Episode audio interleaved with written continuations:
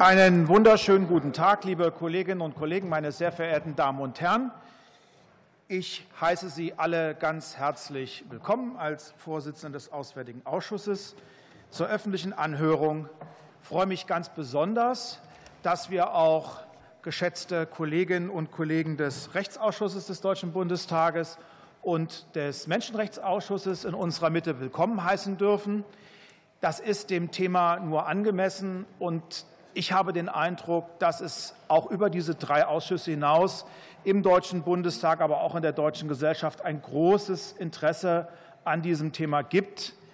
Wir erleben nunmehr seit fast einem Jahr einen verbrecherischen Angriffskrieg Russlands auf die Ukraine mit tagtäglichen Verbrechen gegen die Menschlichkeit, Kriegsverbrechen, ein Aggressionskrieg, und wenn wir nicht nur über einen Waffenstillstand sprechen, sondern über einen Frieden sprechen, der auch das Prinzip des, der Gerechtigkeit wahrt, äh, werden wir uns damit auseinanderzusetzen haben, wie kann man das große Leid, was vielen unschuldigen Opfern zuteil wurde, nicht in Vergessenheit geraten lassen? Und wie können wir dazu beitragen, dass die Verantwortlichen auch nach rechtsstaatlichen Prinzipien zur Rechenschaft gezogen werden.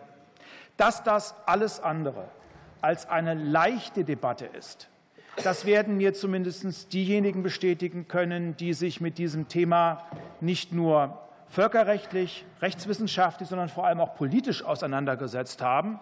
Es gibt eine Reihe von Vorschlägen. Auch die Europäische Union hat sich damit beschäftigt. Die internationale Gemeinschaft hat sich damit befasst. Insofern ist es heute wirklich eine große Chance, dass wir als Abgeordnete zuhören, uns Rat mit auf den Weg geben lassen.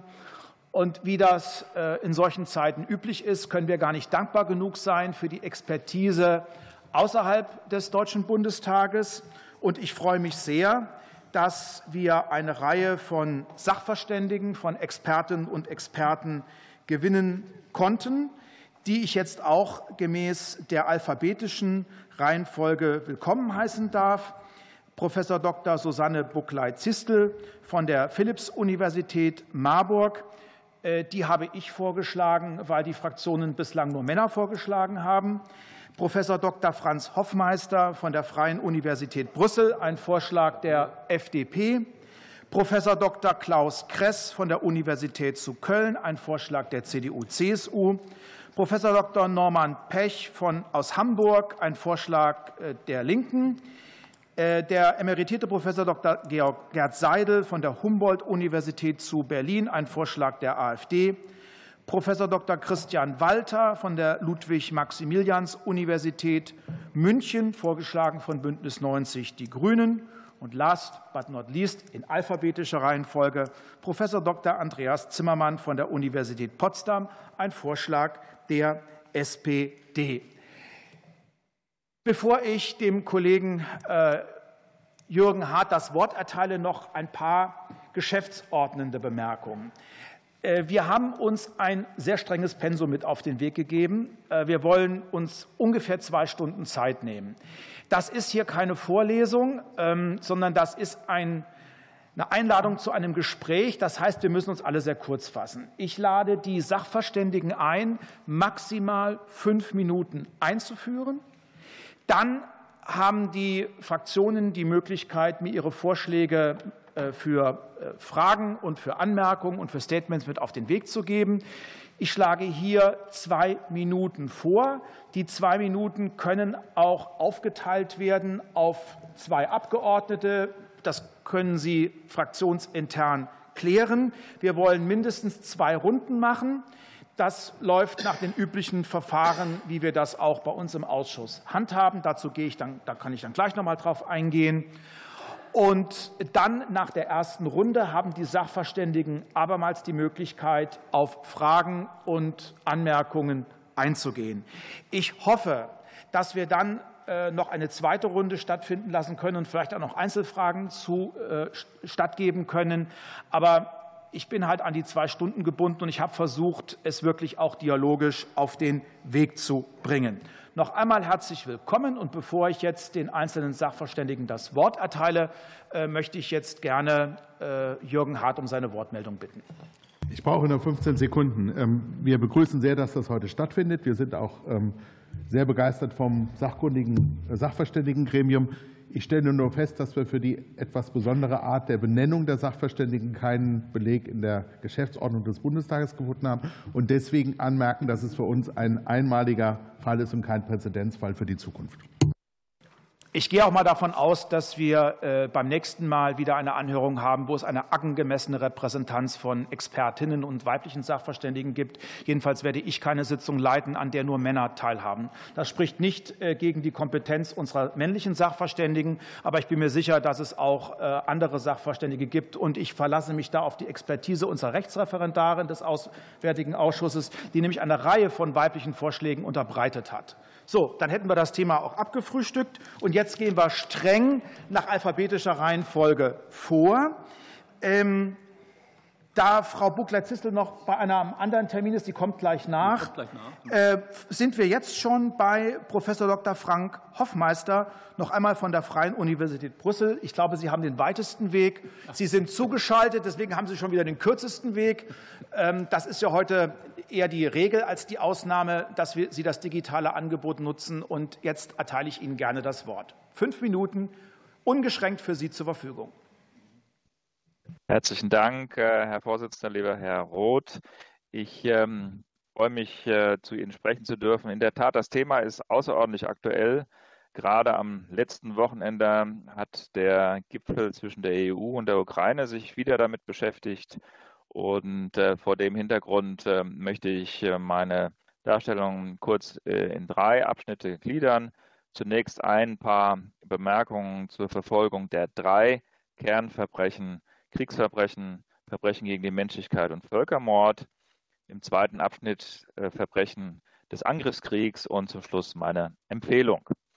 Ähm, bei den drei Kernverbrechen ist die ukrainische Generalstaatsanwaltschaft ähm, gefragt. Äh, und zwar mehr, als sie sich das wünscht. Äh, unsere Zahlen sprechen von mehreren Hunderttausenden an Fällen. Und das ist eine wahnsinnige Aufgabe, ähm, während eines ähm, äh, laufenden äh, Konfliktes hier Strafverfolgung ähm, durchzuführen. Und deswegen hat die internationale Staatengemeinschaft schon früh äh, versucht, die Staatsanwaltschaft in der Ukraine zu stärken. Ich habe in meinem schriftlichen Beitrag darauf hingewiesen, es gibt also bilaterale Unterstützung. Die EU vor Ort bringt viel Material und auch Sachverstand ein und auch die britische und die amerikanische Regierung haben in einer Atrocity Crimes Commission äh, viel mitgeholfen. Daneben gibt es die Ermittlungen des Internationalen Strafgerichtshofs äh, mit äh, Sitz in Den Haag. Und ähm, hier ist natürlich sehr wichtig, dass der unabhängige Ermittler schon früh die Ermittlungen aufgenommen hat, nachdem mehr als 40 Staaten ihm die Situation überwiesen haben. Was kann Deutschland tun? Der Generalbundesanwalt hat aufgrund des Weltrechtsprinzips ein Strukturermittlungsverfahren eingeleitet und ähm, auch dies äh, kann dazu führen, dass russische Verdächtige in diesen drei Bereichen eines Tages vor einem deutschen Gericht stehen. Die Verantwortlichkeit für die, äh, diese äh, Verbrechen kann theoretisch bis ganz nach oben gehen, wie der Sachverständige Christian Walter in seinem Beitrag festgestellt hat, ist aufgrund äh, der Befehlsverantwortlichkeit auch derjenige zur Rechenschaft zu ziehen, der möglicherweise ähm, die systematischen Angriffe auf die äh, ukrainische Infrastruktur befohlen hat. Aber ähm, wir kommen jetzt zum nächsten Kernverbrechen, Verbrechen der Aggression.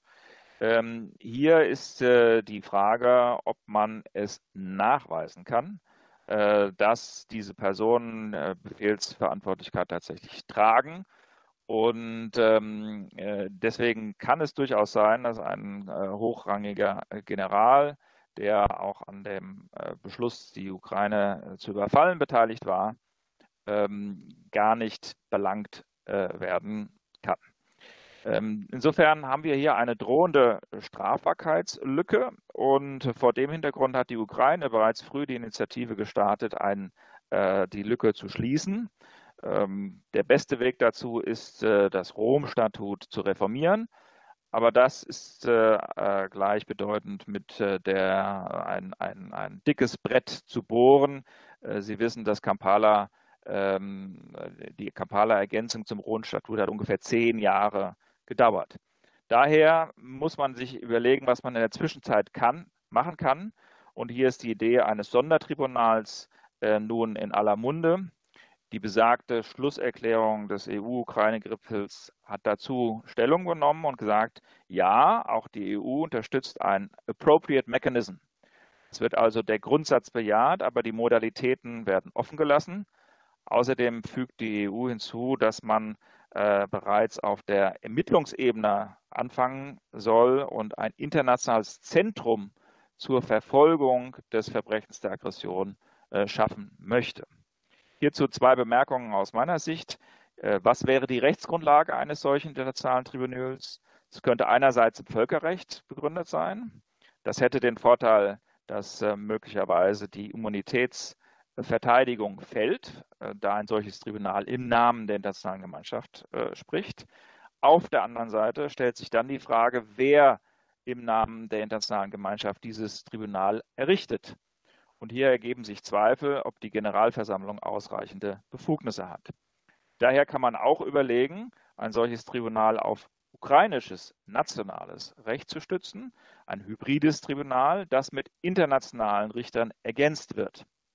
Ähm, in einem solchen Fall stellt sich auch wiederum die Frage der Immunität von einigen äh, möglichen Angeklagten. Aber meiner Meinung nach äh, ist es durchaus möglich, dass ein hybrides Tribunal gegen sämtliche Personen ähm, tätig werden kann, die nicht zu den obersten drei, die sogenannte Troika, gehören.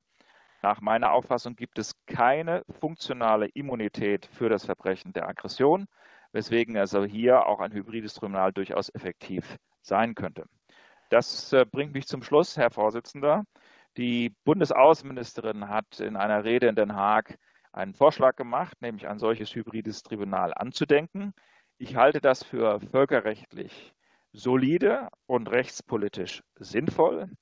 Und ich würde auch empfehlen, dass sich Deutschland aktiv daran beteiligt, jetzt das neu äh, zu schaffende Zentrum zur Verfolgung der Aggression in Den Haag zu unterstützen. Vielen Dank. Ich danke Ihnen, Herr Hoffmeister. Bevor ich der nächsten Sachverständigen das Wort erteile, möchte ich auch noch mal die äh, Zuschauenden ganz herzlich willkommen heißen. Alleine 15 Hospitantinnen und Hospitanten des Auswärtigen Amtes. Schön, dass Sie heute zu Gast sind. Und äh, wir haben auch außerhalb dieses Saales äh, Zuschauerinnen und Zuschauer, weil man uns einmal über den Haussender verfolgen kann und darüber hinaus über bundestag.de. Und jetzt äh, freuen wir uns auf Professor Dr. Susanne Buckley-Zistel von der Philipps-Universität in Marburg. Sie haben das Wort, maximal fünf Minuten. Ja, herzlichen Dank, ähm, lieber Herr Vorsitzender, ähm, für die Einladung hier und ähm, ich begrüße alle Anwesenden. Äh, ich freue mich, dass ich hier eine sozialwissenschaftliche Perspektive vertreten kann. Ich bin Politikwissenschaftlerin und nicht Rechtswissenschaftlerin und auch die einzige Sozialwissenschaftlerin in diesem Kreis. Ich bin keine Ukraine-Expertin, das möchte ich direkt dazu sagen. Aber ich befasse mich mit Transitional Justice und strafrechtlicher Aufarbeitung aus einer gesellschaftlichen Perspektive und der Akzeptanz von internationalen Strafgerichtsprozessen. Ich möchte fünf, sechs Punkte hier in meinen fünf Minuten machen. Ähm, zunächst ähm, die Frage, also ich habe mich ein bisschen einlesen können in äh, all den Dokumenten, die zugeschickt worden sind. Deswegen fake ich jetzt so ein bisschen meine, meine rechtswissenschaftliche Kompetenz. Zum Thema Hybrid-Tribunal, ähm, denke ich, gibt es die ganz große Herausforderung, dass es hier ja um einen Angriffskrieg auf ein bestimmtes Land äh, geht, auf die Ukraine, und dass die Gefahr besteht, dass wenn die Ukraine selbst in der Aufarbeitung dieses Verbrechens involviert ist, dass von außen das doch als sehr parteiisch gesehen wird. Also die Ukraine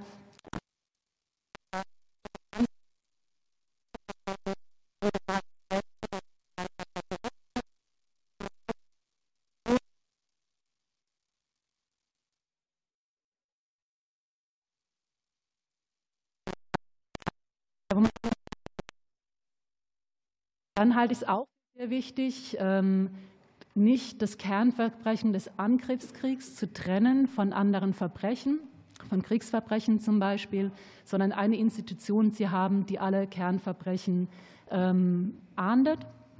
Ähm, warum ist es wichtig? Weil äh, wir natürlich alle sehen, welche Kriegsverbrechen von Russland begangen werden. Aber es gibt die Wahrscheinlichkeit, dass auch von der Seite der Ukraine Kriegsverbrechen begangen wurden oder in Zukunft werden. Und auch wieder mit Blick auf die Akzeptanz dieses Sondertribunals oder hybriden Tribunals ist es wichtig, dass ähm, alle Verbrechen von allen geahndet werden. Äh, drittens äh, möchte ich verweisen auch auf die politische Ordnung innerhalb der Ukraine. Ukraine war ein gespaltenes Land, bevor, ähm, bevor vor dem Angriffskrieg. Und diese Spaltung wird auch nach dem Krieg vorhanden sein, wenn nicht sogar noch stärker sein. Wir müssen also auch überlegen, welche Auswirkungen ein Sondertribunal oder ein hybrider Gerichtshof auf die politische Struktur der Ukraine in der Zukunft haben wird. Es gab vor dem Angriffskrieg bereits Zusammenarbeit mit dem Internationalen Strafgerichtshof. Und es wurde in der Ukraine sehr stark politisiert diskutiert. Also es war ein Stein des Anstoßes für viele und hat so, wurde auch oft benutzt ähm, für politische Argumentationen ob denn jetzt mit internationaler Strafgerichtsbarkeit hier konkret dem Internationalen Strafgerichtshof zusammengearbeitet wird, werden soll. Das wird in der Zukunft nicht anders sein. Wenn es bereits ein Tribunal gibt, kann das zum politischen Spielball innerhalb der Ukraine werden. Dann ist ein weiterer Punkt Vertrauen in das, Rechtssystem, äh, in das Rechtssystem der Ukraine. Gerade bei einem hybriden Gericht ist es ähm, von großer Relevanz. Es gibt, äh, die Ukraine ermittelt ja inzwischen auch selbst Kriegsverbrechen und da gibt es BBC-Berichten, Recherchen zufolge schon auch selbst von den Ermittlern die Frage, ob sie denn kompetent genug sind, sowas zu tun. Ähm, es gibt eine Umfrage von Amnesty International aus dem Jahre 2015, in der gefragt wurde, ob denn die Befragten, ich weiß nicht, wie repräsentativ das war, für eine Zusammenarbeit mit dem Internationalen Strafgerichtshof waren.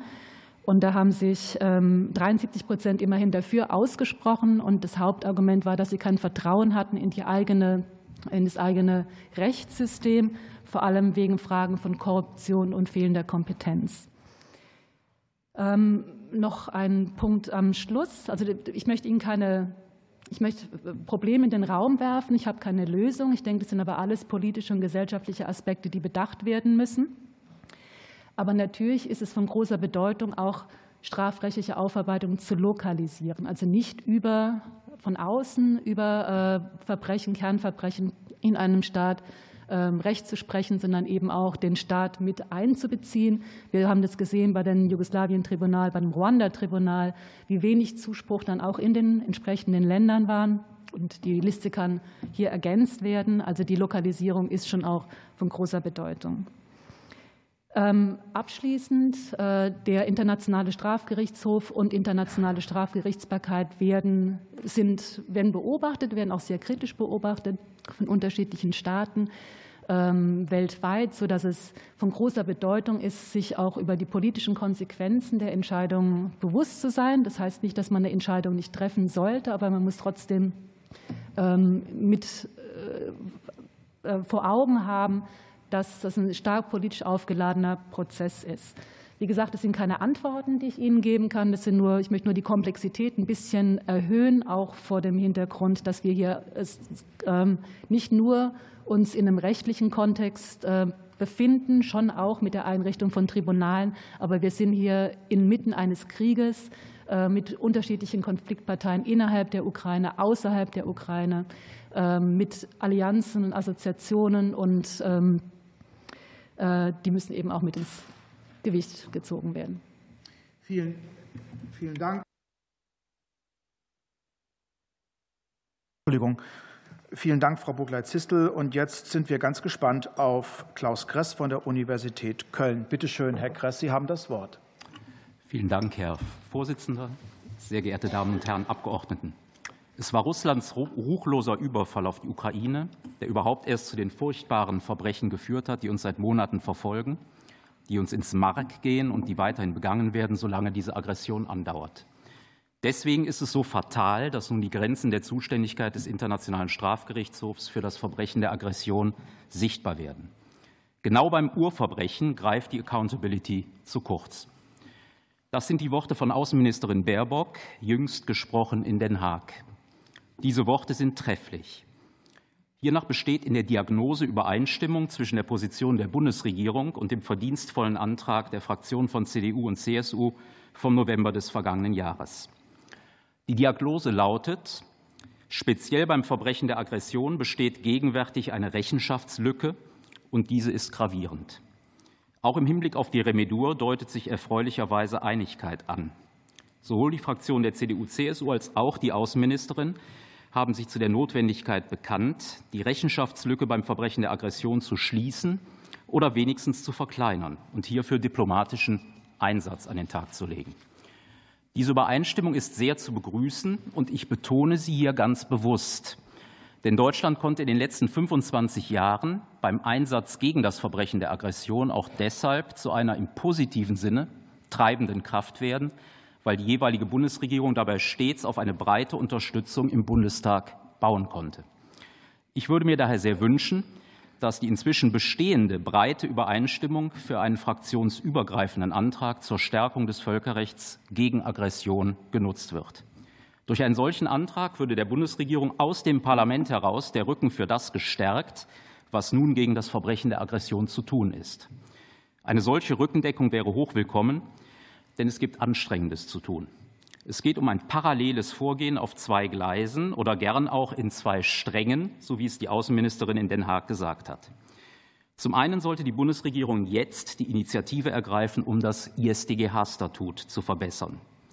Denn zwar geht es heute dringend um russische Verdächtige, aber zugleich bedarf es einer Grundlage für die möglichst gleichmäßige Anwendung des Strafrechts gegen Aggression in der weiteren Zukunft und dies vor der hierzu bestgeeigneten Instanz, dem einzigen ständigen internationalen Strafgericht, das wir haben, dem Internationalen Strafgerichtshof, dem ISDGH. Bei der Verbesserung des ISDGH-Statuts geht es um das wichtigste Gut der Völkerstrafjustiz, ihre Legitimität. Ministerin Baerbock hat sich hierzu in Den Haag sehr eindrucksvoll in die Tradition der deutschen Außenpolitik in den letzten 25 Jahren gestellt. Sie hat ganz zu Recht gesagt, dass es Deutschland mit seiner Geschichte gut anstehe, die Dinge an dieser Stelle voranzubringen. Deutschland würde hierbei nicht nur viele europäische Staaten, sondern auch die ganz große Mehrheit der Staaten in Afrika und Südamerika auf seiner Seite haben.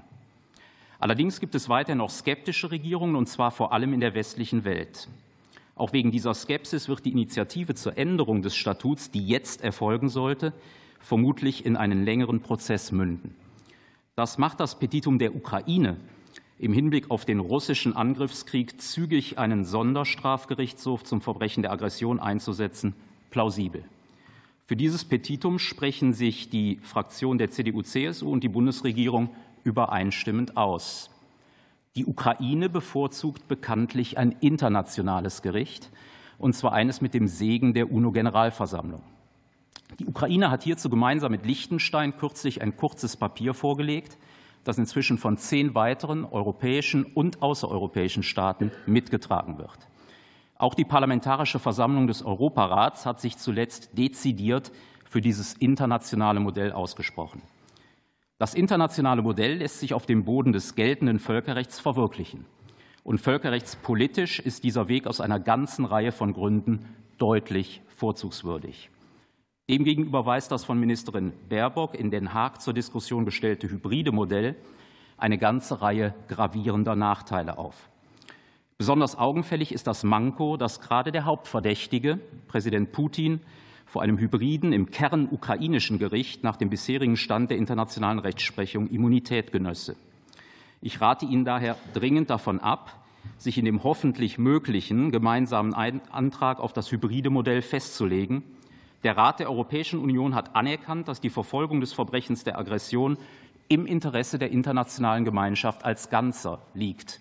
Dieser richtigen Erkenntnis entspräche ein internationales Strafgericht mit dem Segen der UNO-Generalversammlung eindeutig am besten. Ob sich die erforderliche Mehrheit finden lässt, ist derzeit gewiss eine offene Frage. Gerade deshalb sollte die Bundesregierung die Anstrengung nicht scheuen, für eine solche Mehrheit zu werben. Im Rahmen der hier skizzierten zweigleisigen Strategie wäre das nicht selektiv, sondern es wäre ein legitimes Unterfangen zur Stärkung des völkerrechtlichen Gewaltverbots. Vielen Dank.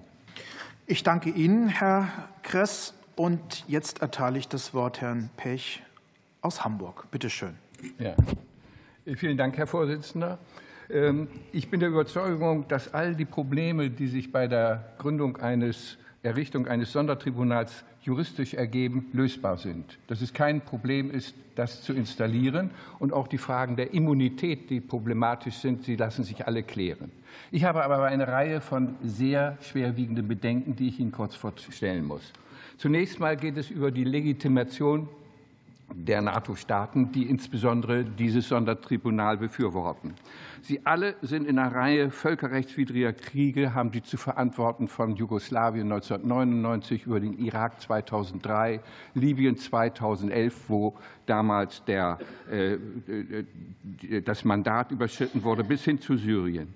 Und bis heute haben wir immer wieder extralegale Tötungen im Krieg gegen den Terror. Sie erinnern sich an Osama bin Laden und seinen Nachfolger äh, Ayman al-Tahiri und dann auch der äh, iranische General Soleimani in Bagdad. In all diesen Fällen klare Verletzung des Völkerrechts ist nie der Ruf nach einer Völker, äh, strafrechtlichen Verantwortung hochgekommen. Sie sind nie zur Verantwortung gezogen worden.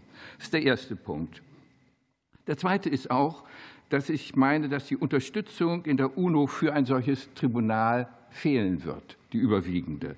Es sind insgesamt nur 38 Staaten, die die Unterstützung für Sanktionen bisher gemacht haben und nur 30 Staaten, die eine militärische Hilfe von den insgesamt 193 Staaten gegeben haben. Es sind, man rechnet ungefähr 48 Staaten, die nur eine sozusagen über die Verurteilung, die berechtigte Verurteilung dieses aggressiven Krieges äh, hinausgegangen sind. Und das wird zu wenig sein. Daneben müssen wir auch feststellen, die Türkei ist im Augenblick dabei, manifeste Völkerrechtsverletzungen gegenüber ihren Nachbarn im Irak und in Syrien zu begehen. Und auch muss man sehen, dass die Strafverfolgung möglicher Kriegsverbrechen der israelischen Regierung behindert werden. Das heißt, man hat auch hier, drückt man beide Augen zu, ohne dass man die strafrechtliche Verantwortung überhaupt einfordert. Ich befürchte drittens auch eine Schwächung des Internationalen Strafgerichtshofs. Denn, das ist hier klar geworden, der ist mit der Intention gegründet worden, ein Strafrecht international unbegrenzter Gültigkeit und Wirksamkeit zu gründen. Das heißt, frei von einem von den Tribunalen, welches die Geburtsurkunde dieses internationalen Strafgerichtshofs ja ist. Und gerade die Staaten, die heute das Sondertribunal auffordern, haben 2010 in Kampala auch die Beschränkung der Ermittlungen auf die Vertragsstaaten und die das Kampala-Zusatzabkommen ratifiziert. Das heißt, Sie sind aus dem Schneider. Sie werden auch in Zukunft nicht zur Verantwortung gezogen werden, das heißt die Top-Regierungsverantwortlichen. Und das ist eine Tribunal à la carte, die ich meine, die ist nicht, die hat ein Geschmäckle und das kann man sich international nicht leisten. Ein vierter Punkt ist, die ehemalige Chefanklägerin von Ruanda äh, und dem Jugoslawien-Tribunal, Carla Del Ponte, hat jüngst ein sehr interessantes Büchlein veröffentlicht mit dem Titel Ich, war, ich bin keine Heldin. Und das hat sie klar deutlich gemacht, dass sie in den beiden Tribunalen nicht unabhängig war, sondern dass sie in beiden Tribunalen, insbesondere von Großbritannien und auch von, der, äh, von den USA, in ihren Untersuchungen, als sie auch die möglichen Verbrechen der NATO beim Jugoslawien-Tribunal und dann die der Tutsis auch untersuchen wollte, ist sie gestoppt worden und konnte das nicht machen. Man kann das alles nachlesen. Das ist sehr interessant. Das heißt, diese Tribunale sind alle nicht unabhängig und gewähren keinen fairen Prozess nach allen Seiten hin. Und schließlich, wir haben einen internationalen Strafgerichtshof, der seit Mai 2022 dort in der Ukraine Tätigkeit. Er hat 42 Mitarbeiterinnen und Mitarbeiter in die Ukraine gesandt, um dort Beweissicherung zu treiben. 20 Staaten haben ihn unterstützt, sowohl personal wie auch, ähm, wie auch finanziell. Und es hat über 50 Jahre der Arbeit und auch der Beratungen gebraucht, um aus den Tribunalen, also den Nürnberger Tribunalen, einen ständigen Gerichtshof macht, der die unbegrenzte und internationale Geltung des Völkerrechts garantiert. Und das sollten jetzt die Staaten, die hier ein Sondertribunal äh, machen, nicht ihr eigenes Projekt um, äh, sozusagen äh, schädigen und umgehen. Sie sollten diesen Gerichtshof weiter stärken. Er hat es nötig und sie sollten alles dazu tun, auch die anderen Staaten, die bisher nicht dabei waren, zur, äh, sozusagen zum Beitritt zu bewegen und dann ihre Ermittlungstätigkeiten darauf konzentrieren. Denn es gibt genügend Verbrechen, Kriegsverbrechen, Verbrechen gegen die Menschlichkeit und der Völkermord, die alle an die Öffentlichkeit kommen können. Dankeschön. Danke, Herr Pech. Und jetzt erteile ich Herrn Seidel das Wort. Bitte schön, Herr Seidel. Danke schön, Herr Vorsitzender. Hinter dem Thema der heutigen äh, Anhörung steht im Grunde genommen doch die Frage, äh, ob die derzeit zur Verfügung stehenden rechtlichen Instrumente für die strafrechtliche Aufarbeitung der seit der russischen Aggression vom Februar vorigen Jahres begangenen Verbrechen, furchtbaren Verbrechen ausreichend sind oder ob es darüber hinaus der Etablierung eines äh, Sondertribunals bedarf. Ein solches Sondergericht wäre dann gerechtfertigt, wenn es in rechtsstaatlicher Hinsicht einen Mehrwert erbringen würde und nicht nur Publicity-Effekt hätte. Die Frage lautet also, welche Möglichkeiten bietet einerseits das römische Statut von 1998 in der Kampala-Fassung äh, von 2010 und was können die einzelnen Staaten in Anwendung des Weltrechtsprinzips leisten, wie zum Beispiel auch Deutschland, auf der Grundlage des Völkerstrafgesetzbuchs von 2002?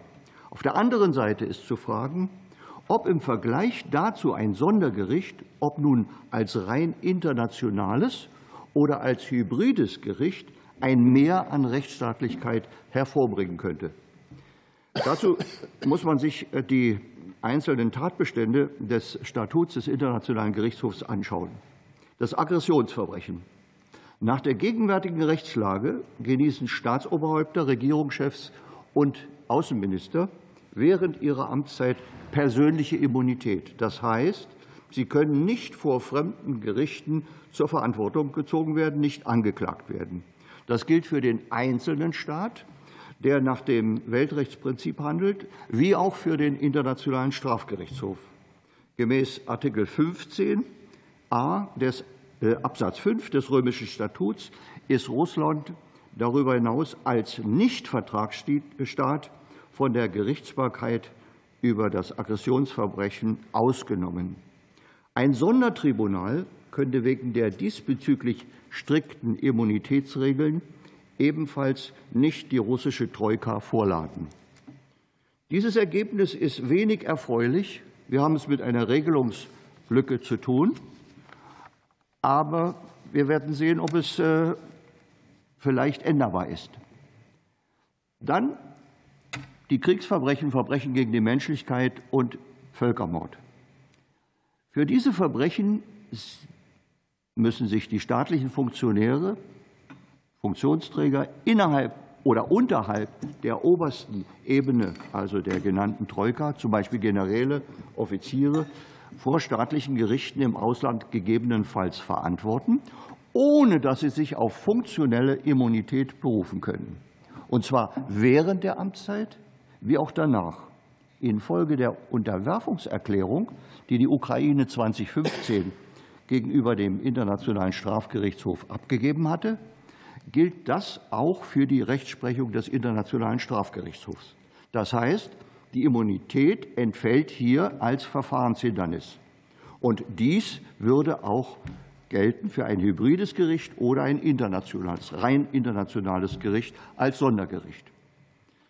Mein Zwischenergebnis, die Einrichtung eines Sondertribunals zur Verfolgung der vier Kernstraftaten, die im Ukraine-Krieg zum Tragen kommen könnten, hätte keinen Vorteil, jedenfalls keinen äh, erkennbaren Vorteil im Verhältnis zu den bestehenden Möglichkeiten der Strafverfolgung durch den Internationalen Gerichtshof und durch die Einzelstaaten. Im Gegenteil, man sollte nicht außer Acht lassen die Probleme, die bedenkenswert sind in diesem Zusammenhang bei der Errichtung eines Sondertribunals.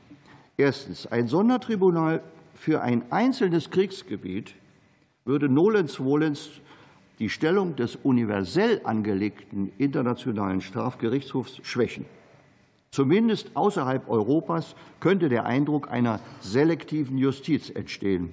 In Jemen, wo auch ein Stellvertreterkrieg, allerdings weitgehend ohne Medienberichte geführt wird und bereits eine halbe Million Tote zu beklagen sind, steht die Forderung nach einem Sondergericht nicht im Raum.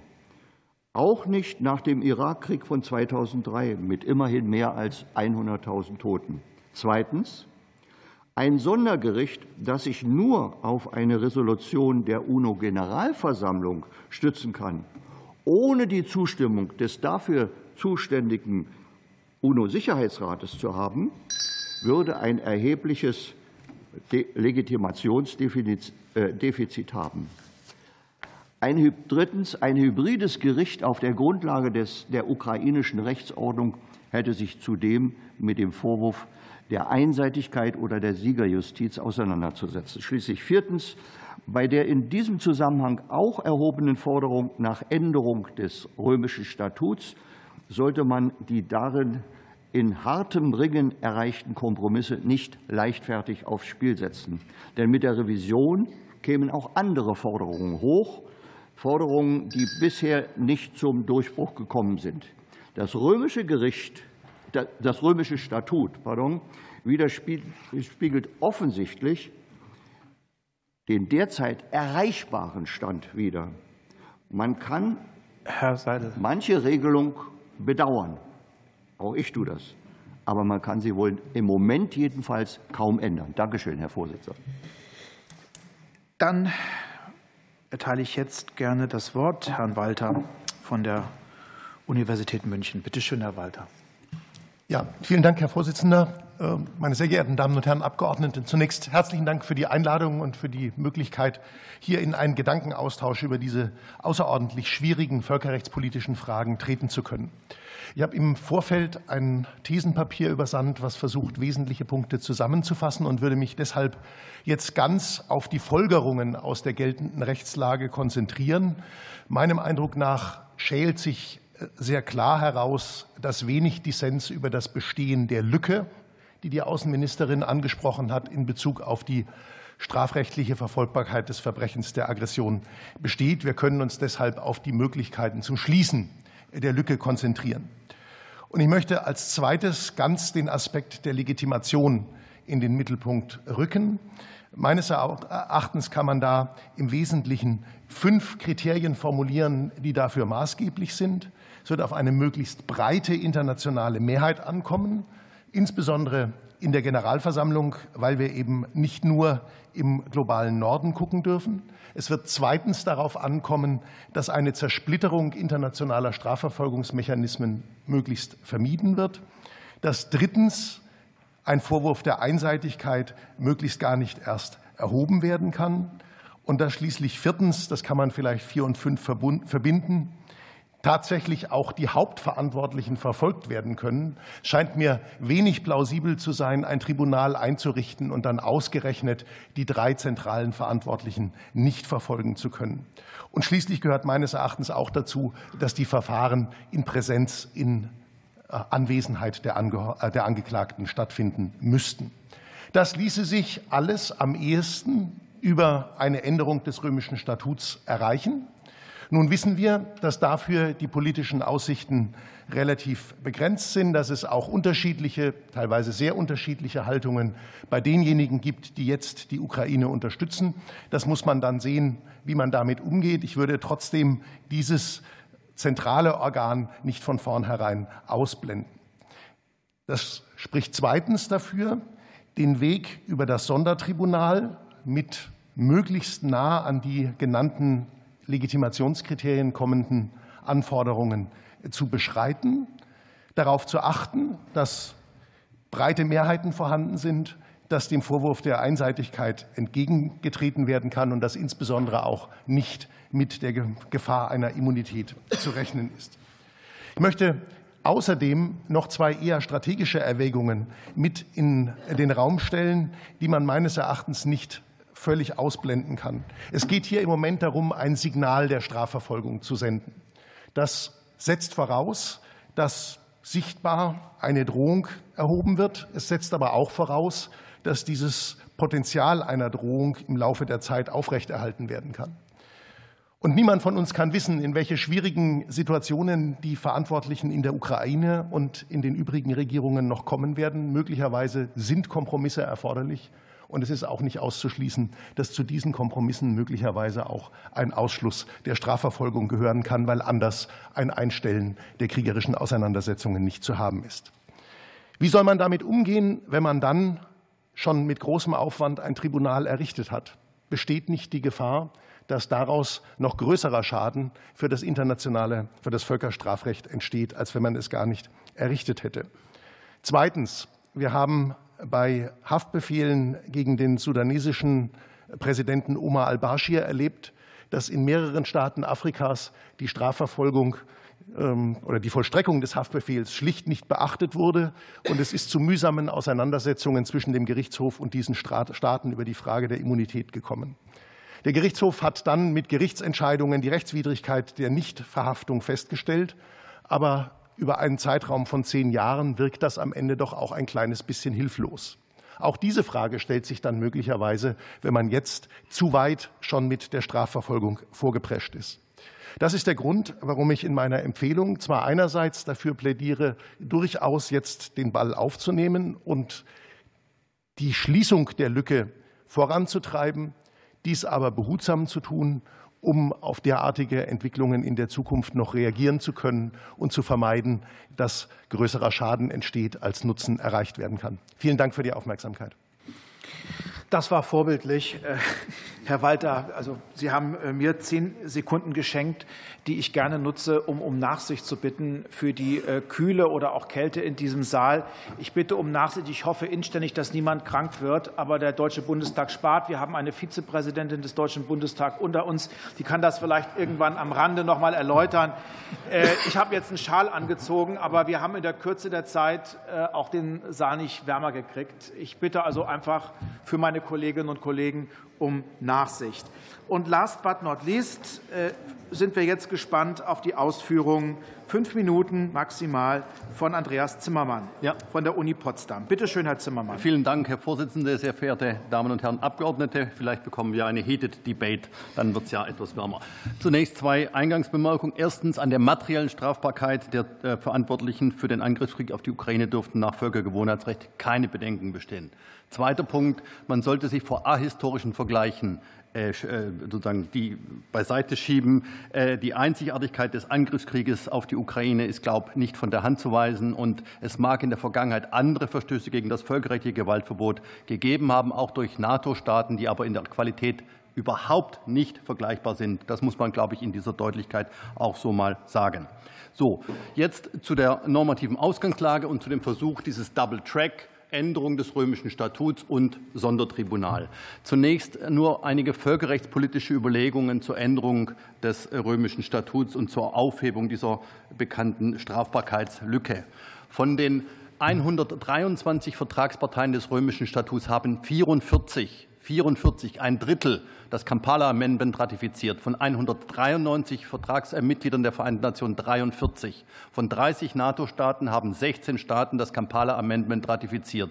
Das heißt, die Staaten, die die wesentliche militärische Unterstützungslast für den äh, Krieg, für die, für die, ähm, für die Selbstverteidigung der Ukraine tragen, sind sehr skeptisch gegenüber der Strafbarkeit des Aggressionsverbrechens. Und dann muss sich die Bundesrepublik Deutschland überlegen, wo sie sich in dieser Debatte positioniert. Das mag man mögen oder mag man nicht mögen, aber das scheint mir doch die Realität zu sein. Deswegen halte ich es für wenig realistisch, auf absehbare Zeit eine notwendige Mehrheit für eine Vertragsänderung des römischen Statuts zu erreichen. Und das wirft dann natürlich, so leid mir das tut, auch Legitimitätsfragen, gewisse Legitimitätsfragen im Hinblick auf ein Sondertribunal auf. Denn die Staaten des oder einige Staaten des globalen Südens werden sich fragen, warum denn jetzt gerade in diesem Fall hier ein Sondertribunal geschaffen werden soll.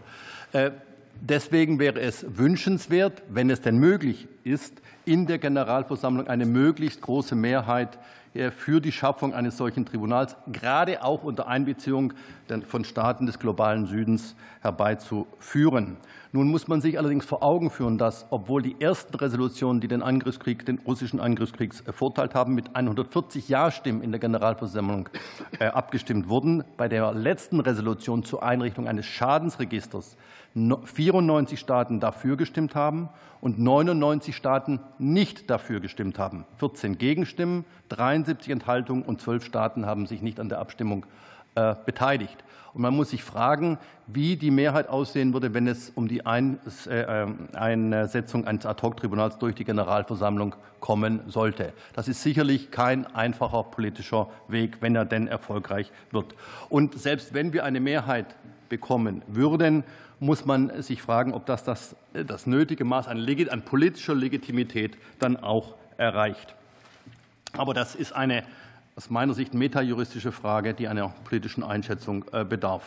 Jetzt zu Immunitätsfragen. Anders als es hier teilweise gesagt worden ist, wird man wohl davon auszugehen haben, dass vor einem echten internationalen Tribunal auch die großen drei, also die Troika, Präsident, Außenminister, Regierungschef, keine Immunität nach Völkergewohnheitsrecht mehr genießen. Das ist belegt worden durch die Entscheidung von, äh, des Internationalen Strafgerichtshofs im Fall al-Bashir. Das sagt der Kollege Walter ja schon im Fall al-Bashir, wo der Gerichtshof gesagt hat, selbst bei einer vertragsgestützten Jurisdiktion keine Immunität, auch für den amtierenden Präsidenten al-Bashir. Und auch der Special Court für Sierra Leone äh, hat das ja auch verneint eine solche Immunität. Das heißt, sollte, sollten wir eine hinreichende, auch politisch ausreichende Mehrheit in der Generalversammlung bekommen für die Einrichtung eines solchen Tribunals auf der Grundlage eines völkerrechtlichen Vertrages zwischen der Ukraine und der Generalversammlung, dann würden wir das Immunitätsproblem beiseite schieben können. Ich hatte in meiner schriftlichen Stellungnahme auch darauf hingewiesen, dass ja die Russische Föderation als subjektidentisch mit der UdSSR schon 1945 für solche Angehörige der Troika, etwa für, den äh, damaligen, für das damalige ehemalige Staatsoberhaupt des Deutschen Reiches, Admiral Dönitz, Immunität verneint hatte und sich das auch heute jedenfalls politisch entgegenhalten lassen muss. Letzter Punkt. Äh, in absentia. In der Tat ist es politisch nicht sonderlich schön, ein in absentia Verfahren zu führen. Wir wissen aber, dass der Special, das Special Tribunal for Lebanon vom Sicherheitsrat eingesetzt ebenfalls in absentia Verfahren kennt und dort auch ja bereits eine Person in absentia verurteilt worden ist und auch der internationale Pakt über bürgerliche und politische Rechte kennt, wenn auch in engen Grenzen die Möglichkeit von solchen in absentia Verfahren. Vielen Dank. Ich danke Ihnen, Herr Zimmermann.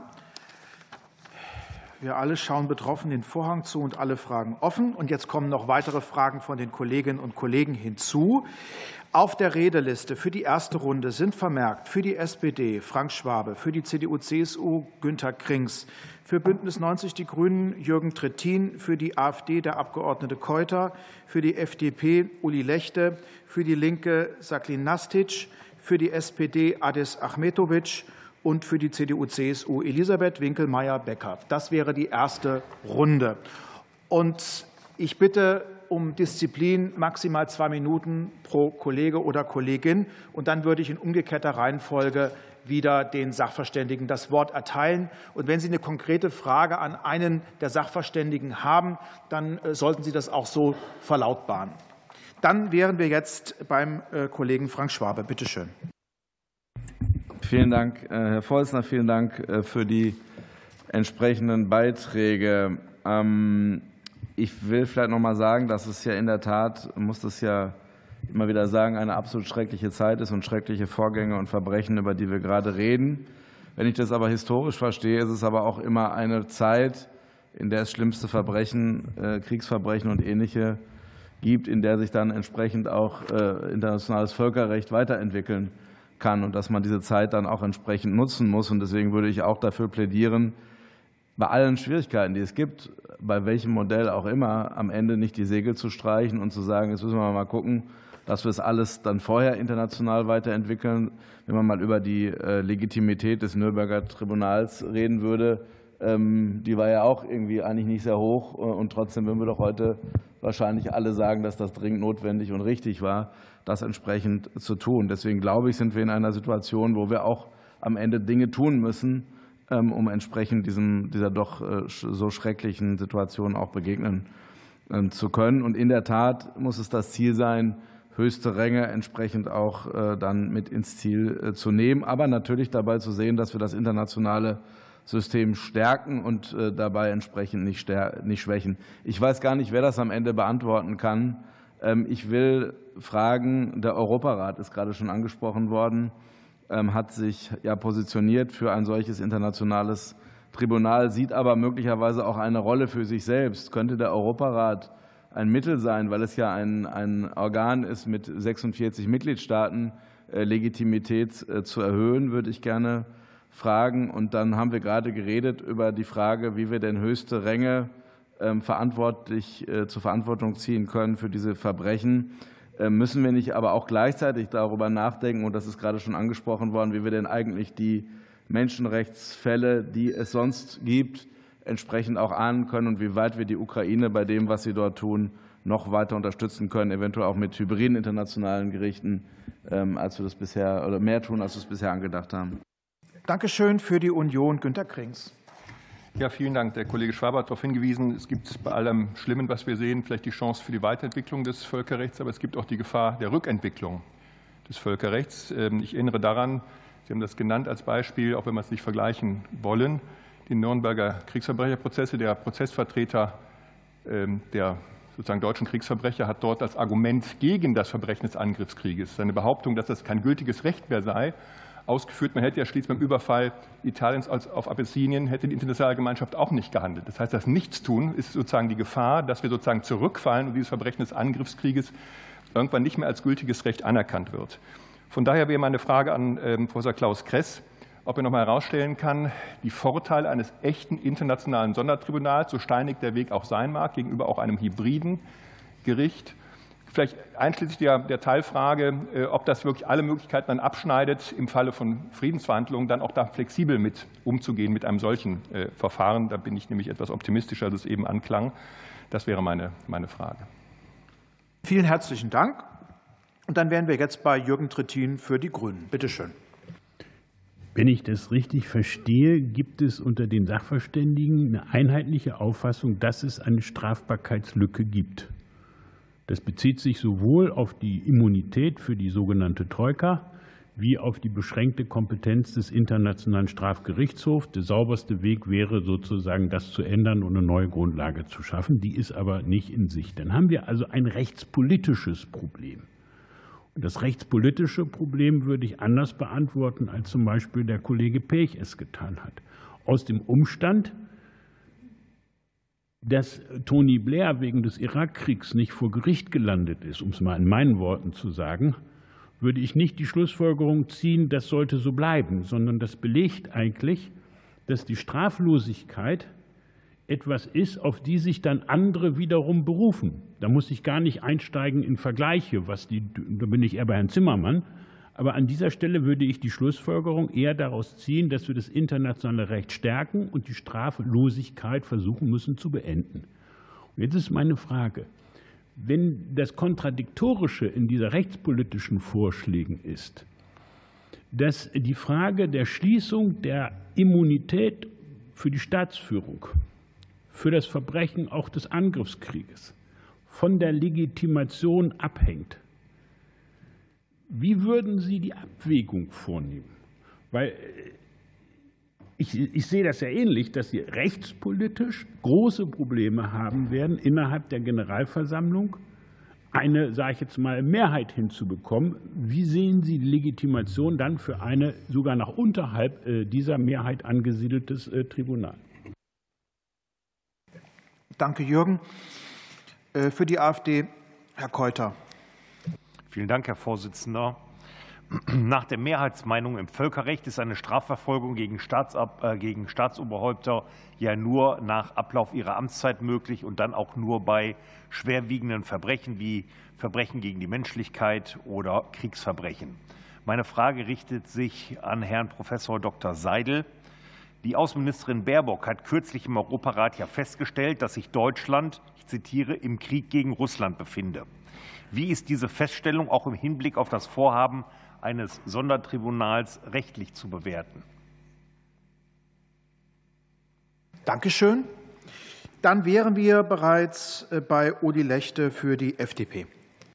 Vielen Dank, Herr Vorsitzender. Vielen Dank der Frau Professor und den Herren Professoren für ihre einleitenden Vorträge und vor allem auch für die teils vorliegenden schriftlichen Stellungnahmen. Als Freie Demokraten legen wir besonderen Wert auf die regelbasierte Weltordnung. Deshalb möchte ich zunächst den Blick auf die Tätigkeiten im Rahmen der bestehenden Organisationen richten. Der Internationale Gerichtshof hat bereits im März 2022 geurteilt, dass der russische Angriffskrieg gegen die Ukraine völkerrechtswidrig ist. Dieses Urteil richtet sich gegen die Russische Föderation, insgesamt nicht gegen verantwortliche Einzelpersonen. Ermittlungen gegen Einzelpersonen wegen Kriegsverbrechen laufen hingegen durch den Internationalen Strafgerichtshof ebenso wie durch den Generalstaatsanwalt Entschuldigung, der Ukraine und nach dem Weltrechtsprinzip auch in verschiedenen anderen Ländern. In Deutschland hat der Generalbundesanwalt ein Strukturermittlungsverfahren eingeleitet und im letzten Jahr für diese Aufgaben noch einmal zusätzliche Stellen erhalten. Herr Professor Hofmeister, durch Ihre Tätigkeit haben Sie ja einen besonderen Einblick in die bereits laufenden Strafverfolgungsbemühungen. Wie ist Ihre Einschätzung nach zu diesen, äh, wie ist Ihre Einschätzung zu diesen Bemühungen? Schöpfen wir das vorhandene Instrumentarium voll aus oder gibt es hier noch Verbesserungsmöglichkeiten, zum Beispiel durch zusätzliche Ressourcen an bestimmten Stellen?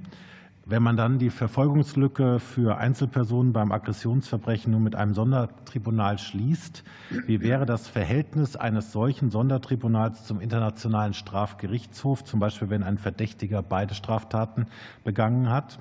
Und wenn ein solches Sondertribunal nach ukrainischem Recht eingerichtet wird, gäbe es dann eine Immunität von mutmaßlichen russischen Tätern vor einem solchen Tribunal, wenn sie ein Kernverbrechen begangen haben. Vielen Dank.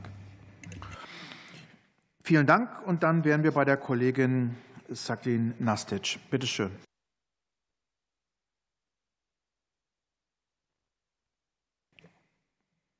Bitte schön.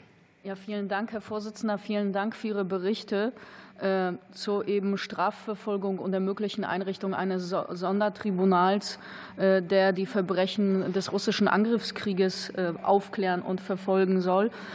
Meine Fragen richten sich an Professor Dr. Norman Pech. Sie sprachen ja über die Legitimation und die Glaubwürdigkeit oder besser gesagt über ein Sondertribunal à la carte. Welche Auswirkungen könnte so eine einseitige Schaffung solches Tribunals denn eben auf den jetzigen internationalen Strafgerichtshof aus Ihrer Sicht haben. Er wird ja bereits seit Jahren von vielen Staaten ähm, ja, als eine Art kolonialen Instrument betrachtet. Also viele Kriegsverbrechen wurden eher in afrikanischen Staaten versucht aufzuklären oder aufzuklären und zu ahnden. Und es wurde hier auch angesprochen, aber Kriegsverbrechen unter anderem in Jugoslawien, im Irak oder auch Fatou Bensouda als die damalige ähm, äh, Vorsitzende des Internationalen Strafgerichtshofs, die ja dann von den USA, als sie die Kriegsverbrechen in Afghanistan ähm, ja, ahnden wollte, mit Sanktionen belegt wurde. Und ähm, ja, wie schaut es aus Ihrer Sicht dann aus? Welche Auswirkungen könnte das und Reaktionen auf internationale Bühne haben, wenn viele Staaten eben sich ungleichberechtigt behandelt fühlen? Es wurde zum Beispiel auch der Jemen angesprochen oder die Türkei, die einen völkerrechtswidrigen Krieg gerade aktuell ja auch in Syrien und im Irak führt. Ähm, ja, wie Vielleicht auch noch mal ähm, eine Frage dazu noch kurz. Kennen Sie den Stand und die Reaktionen gerade auch der Staaten wie USA und ähm, ähm, Großbritanniens eben aktuell zum Status und vielleicht auch Beitritt oder weiterer Ablehnung zum Internationalen Strafgerichtshof. Sie haben ja selbst angesprochen, man müsste ja dafür werben, diesen eher zu stärken. Vielen Dank. Dankeschön. Und dann wären wir jetzt bei Adis Achmetovic für die SPD. Herr Vorsitzender, meine Damen und Herren, erstmal vielen Dank für die Einführungen. Äh, der Kopf, der arbeitet gerade noch, versucht es zu sortieren. Ähm, unterschiedliche Expertinnenmeinungen, ähm, sehr, sehr hilfreich auf jeden Fall.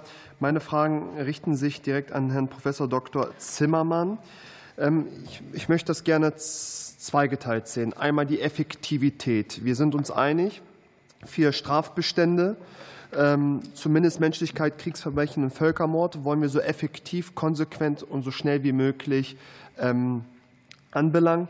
Jetzt mal eine Frage der Effektivität. Welche Form wäre, unabhängig jetzt von der Wahrscheinlichkeit, die effektivste und die erfolgreichste, die man verfolgen sollte? Abgestuft gerne, wenn das, was wäre Platz 1, 2, 3, wenn man so platzieren könnte? Und jetzt der zweite Teil meiner Frage weg von der Effektivität hin zur Wahrscheinlichkeit. Was glauben Sie, was wäre das Wahrscheinlichste, um im Rahmen der Möglichkeiten, mögliche Mehrheiten in der UN-Generalversammlung die ähm, drei Strafbestände mindestens Menschlichkeit, Kriegsverbrechen und Völkermord auch anzuprangern gegenüber Russland? Danke. Ja, vielen herzlichen Dank. Und last but not least in der ersten Runde die Kollegin Winkelmeier-Becker für die Union. Bitte schön. Ja, vielen Dank, Herr Vorsitzender. Ich möchte meine Frage vor allem richten an Professor Dr. Kress, aber wer sich ansonsten berufen fühlt, möge gerne auch etwas ähm, äh, zur Antwort beitragen. Ich möchte gerne noch mal den Blick werfen auf konkrete nächste Schritte, die zu gehen wären. Ähm, da wurde bisher immer davon gesprochen, dass die UNO-Generalversammlung der Partner eines äh, völkerrechtlichen Vertrages sein müsse. Kämen da auch andere in Betracht, äh, Europarat oder Europäische Union, um einen völkerrechtlichen Vertrag als Grundlage eines solchen Sondertribunals ähm, äh, zu schließen. Frage äh, erste. Zweite Frage wäre, wie ähm, könnte man sich eine Besetzung dieses Sondertribunals vorstellen? Wer müsste da die Initiative ergreifen? Wie sind da so die Usancen? Was wäre da zu tun? Und äh, dritter Punkt nochmal auf die Zeitschiene. Gibt es da Unterschiede in Bezug auf die jetzt diskutierten verschiedenen Varianten eines äh, Tribunals ähm, in Bezug auf den Kriegsverlauf oder in Bezug auf einen Frieden als Voraussetzung eines äh, solchen Tribunals? Ich könnte mir vorstellen, dass ein hybrides, sprich national ergänztes Gericht da ähm, eine, einen stabilen Frieden voraussetzt oder einen Waffenstillstand oder was auch immer, während ein äh, internationales Gericht möglicherweise schon früher tätig werden kann. Aber ist eine offene Frage. Ich würde mich über Ihre Antwort freuen. Ja, vielen herzlichen Dank, äh, Frau Winkelmeier-Becker. Und jetzt wären wir schon bei der ersten Runde der Erwiderung. Meine dringende Anregung wäre, eher eine Pointe als ausführlich sein. Suchen Sie sich das raus, was Ihnen am Herzen liegt. Sie werden nicht alle Fragen beantworten können. Äh, Sie werden dafür auch nicht kritisiert. Ähm, Sie haben zweieinhalb Minuten in dieser Runde, damit wir dann noch eine zweite Runde starten können. Wir gehen diesmal in umgekehrter Reihenfolge vor und beginnen mit Andreas Zimmermann von der Uni Potsdam. Ja. Äh, vielen Dank. Ich beginne mit der Frage regionale Gerichte und deren Legitimität. Ich warne wirklich davor, ein solches Gericht, ein solches Ad-hoc-Tribunal auf der Ebene des Europarats oder der Europäischen Union zu errichten. Denn da erstens laufen wir die Gefahr, wirklich dann die Staaten des globalen Südens definitiv zu verprellen. Und zweitens laufen wir auch Gefahr, dass andere Regionalorganisationen in späteren Fällen, die Afrikanische Union, die Arabische Liga, ihrerseits in späteren Fällen solche regionalen Ad-hoc-Tribunale schaffen könnten. Und ich weiß nicht, ob wir das völkerrechtspolitisch so wollen. Zum Zweiten wäre meines Erachtens fraglich, ob vor, solchen, vor einem solchen regionalen Gericht wirklich eine Immunitätsausnahme für die Troika in Betracht käme, während vor einem äh, Gericht, welches durch die Vereinten Nationen auf der Basis einer Resolution der Generalversammlung mit der Ukraine ein völkerrechtlicher Vertrag geschlossen wurde, meines Erachtens nach geltendem Völkergewohnheitsrecht heute auch für die Troika keine Immunität mehr in Betracht kommt.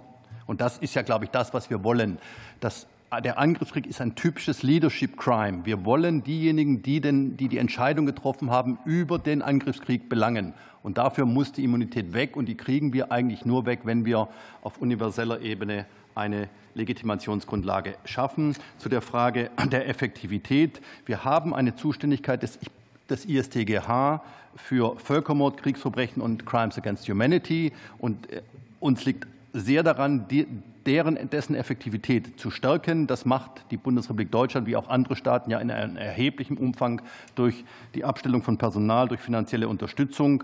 Daneben gilt es auch, die nationale Strafverfolgung durch die ukrainischen Gerichte zu stärken, weil nach dem System der Komplementarität, soweit eine nationale Strafverfolgung in Betracht kommt und diese genuin und effektiv ist, der Strafgerichtshof per se nicht eingreifen soll. Dabei will ich es im Moment belassen. Vielen Dank.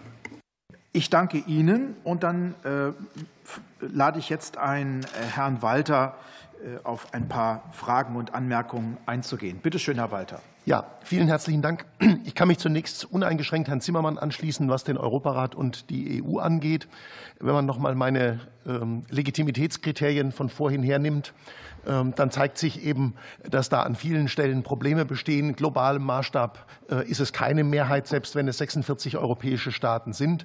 Das Zersplitterungsproblem stellt sich in besonderer Weise. Und man darf nicht vergessen, äh, Russland ist je nach Sichtweise entweder aus dem Europarat ausgeschlossen worden oder gerade noch rechtzeitig selber ausgetreten. Ähm, das heißt auch, dass die Frage der Einseitigkeit würde sich als Problem stellen. Und schließlich, wenn wir über das Thema Überwinden des Immunitätsgrundsatzes reden, dann brauchen wir eine globale äh, Entscheidung dafür. Dann nützt uns eine ähm, europäische, selbst europäische Einstimmigkeit nichts. Dann wollte ich noch mal aufnehmen in dem Punkt, äh, dass es sich um eine rechtspolitische Entscheidung, völkerrechtspolitische Entscheidung handelt. Ja, ähm, und deswegen äh, ist eben diese Abwägung auch im Moment nicht einfach. Ich habe das Gefühl, man müsste eben jetzt doch vielleicht auch noch ein paar zusätzliche Kriterien in die Abwägung mit einstellen. Da würde aus meiner Sicht dazugehören, es stimmt ja nicht, dass im Moment gar keine Strafverfolgung möglich ist. Ich habe im Papier auch gesagt, bis hin in die Leitungsebene auch wegen Kriegsverbrechen.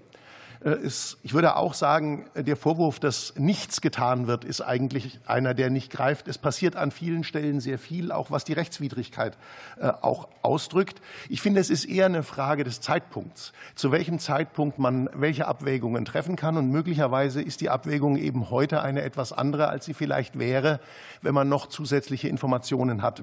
Deswegen nochmal mein Plädoyer von vorhin, den Weg so zu gehen, dass man eben auch diese Abwägungsentscheidungen nach und nach nachtrifft und sich nicht schon zu einem sehr frühen Zeitpunkt zu sehr festlegt. Danke schön. Ich danke Ihnen und erteile jetzt das Wort Herrn Seidel.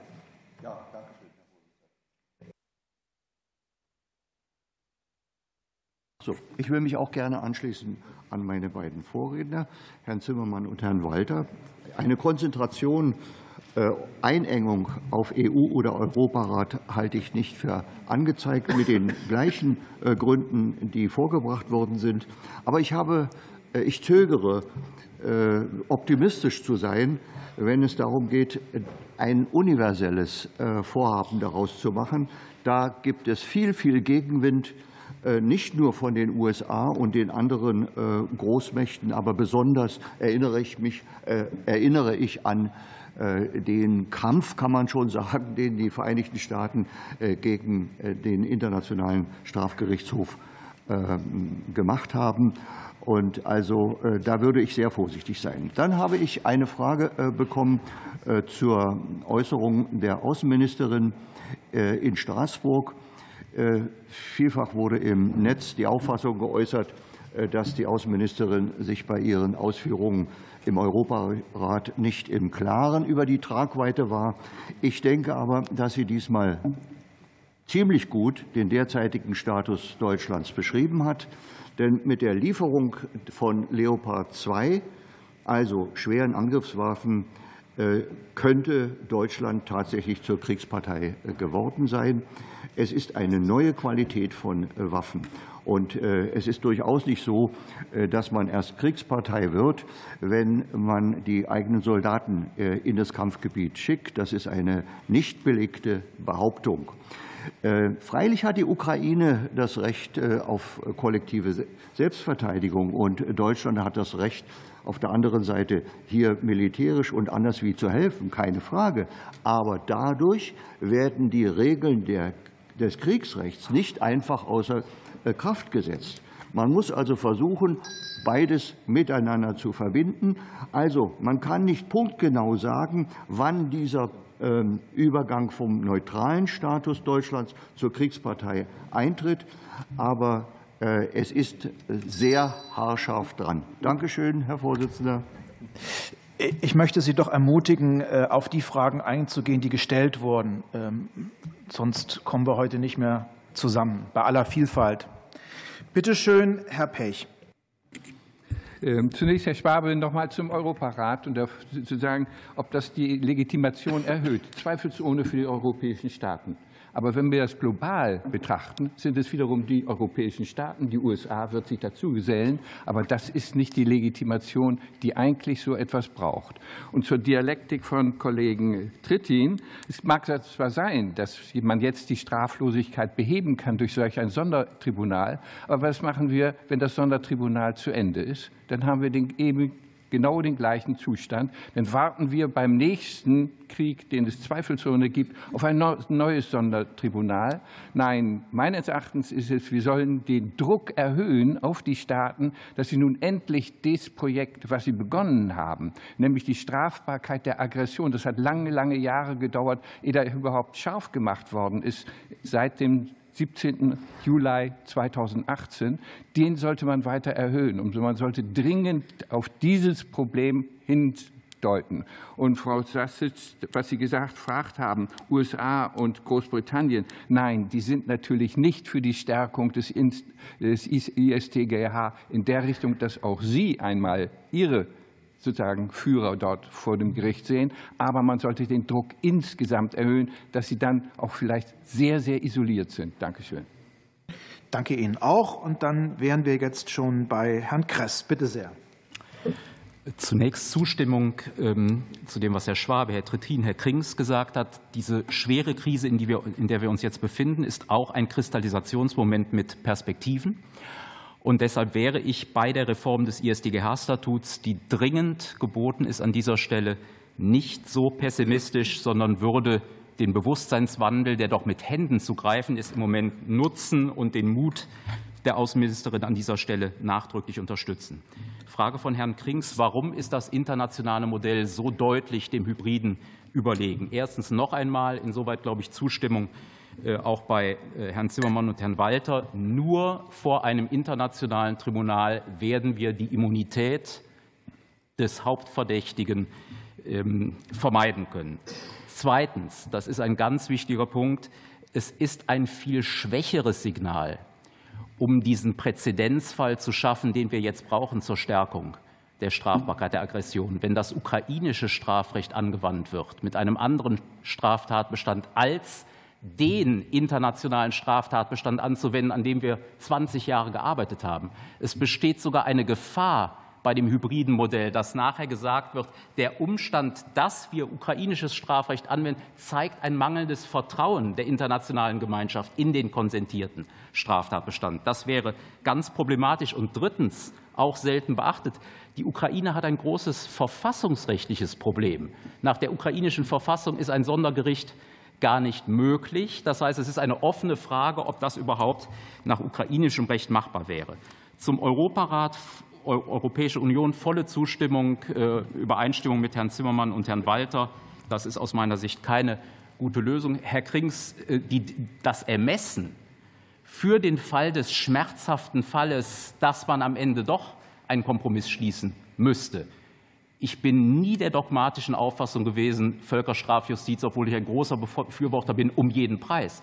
Das kann man in einem Statut zwanglos durch ein Ermessen, durch eine Ermessensregelung regeln. Und schließlich, Frau Winkelmeier, darf ich den Einsatz äh, noch sagen, Besetzung des Sondertribunals, auch das auf internationaler Ebene hätte den großen Charme, Richter etwa auch des globalen Südens einzubauen. Es gibt ja eminente Persönlichkeiten aus dem globalen Süden, nehmen Sie den südafrikanischen Richter etwa, der sich mehrfach geäußert hat, die man berufen könnte in ein solches Gericht, um dort abzubilden, dass es wirklich eine Sache ist im Interesse der gesamten internationalen Gemeinschaft. Herzlichen Dank.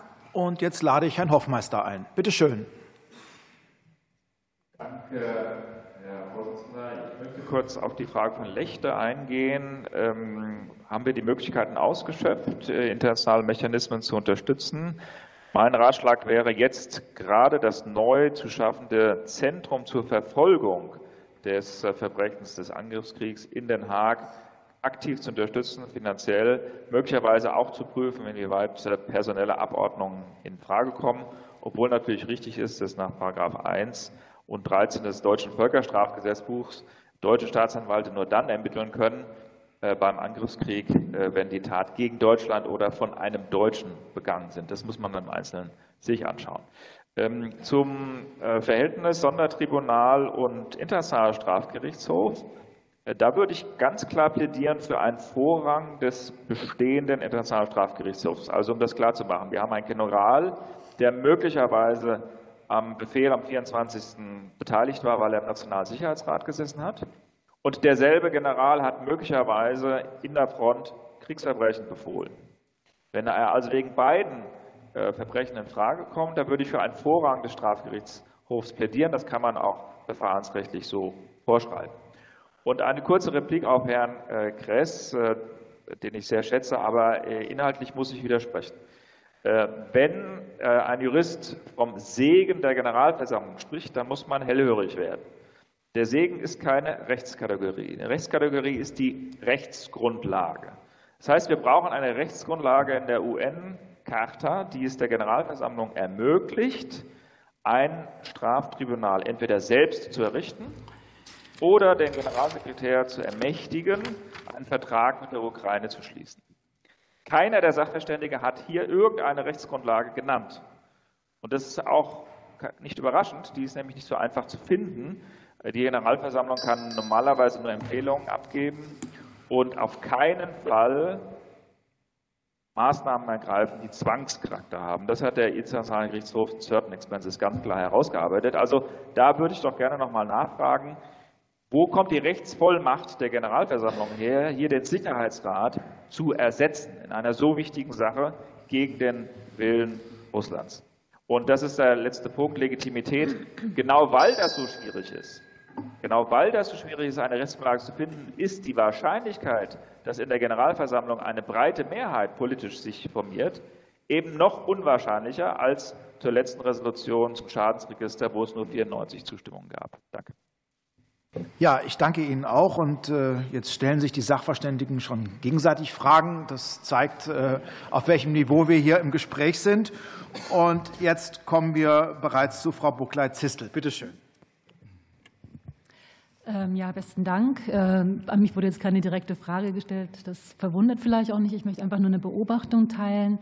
Ähm, wir diskutieren hier über die Frage, wie das Völkerrecht weiterentwickeln kann. Und ganz im Zentrum von all dem, was hier besprochen wird, ist, sind Rechtsnormen, die durchgesetzt werden sollen. Ich möchte noch mal dafür plädieren, dass wir auch das weitere politische Feld im Auge behalten und auch fragen, welche Wirkungen denn unterschiedliche Institutionen haben können äh, und das auch immer mit bedenken. Also der Internationale Strafgerichtshof als etablierte Institution ähm, wird wahrscheinlich weniger kritisch gesehen als andere Institutionen, vielleicht in meiner Einschätzung äh, mit der Abwägung als nächstes ein Sondergericht und dann, ähm, was Parteiigkeit oder Unparteilichkeit betrifft, ein Hybridtribunal.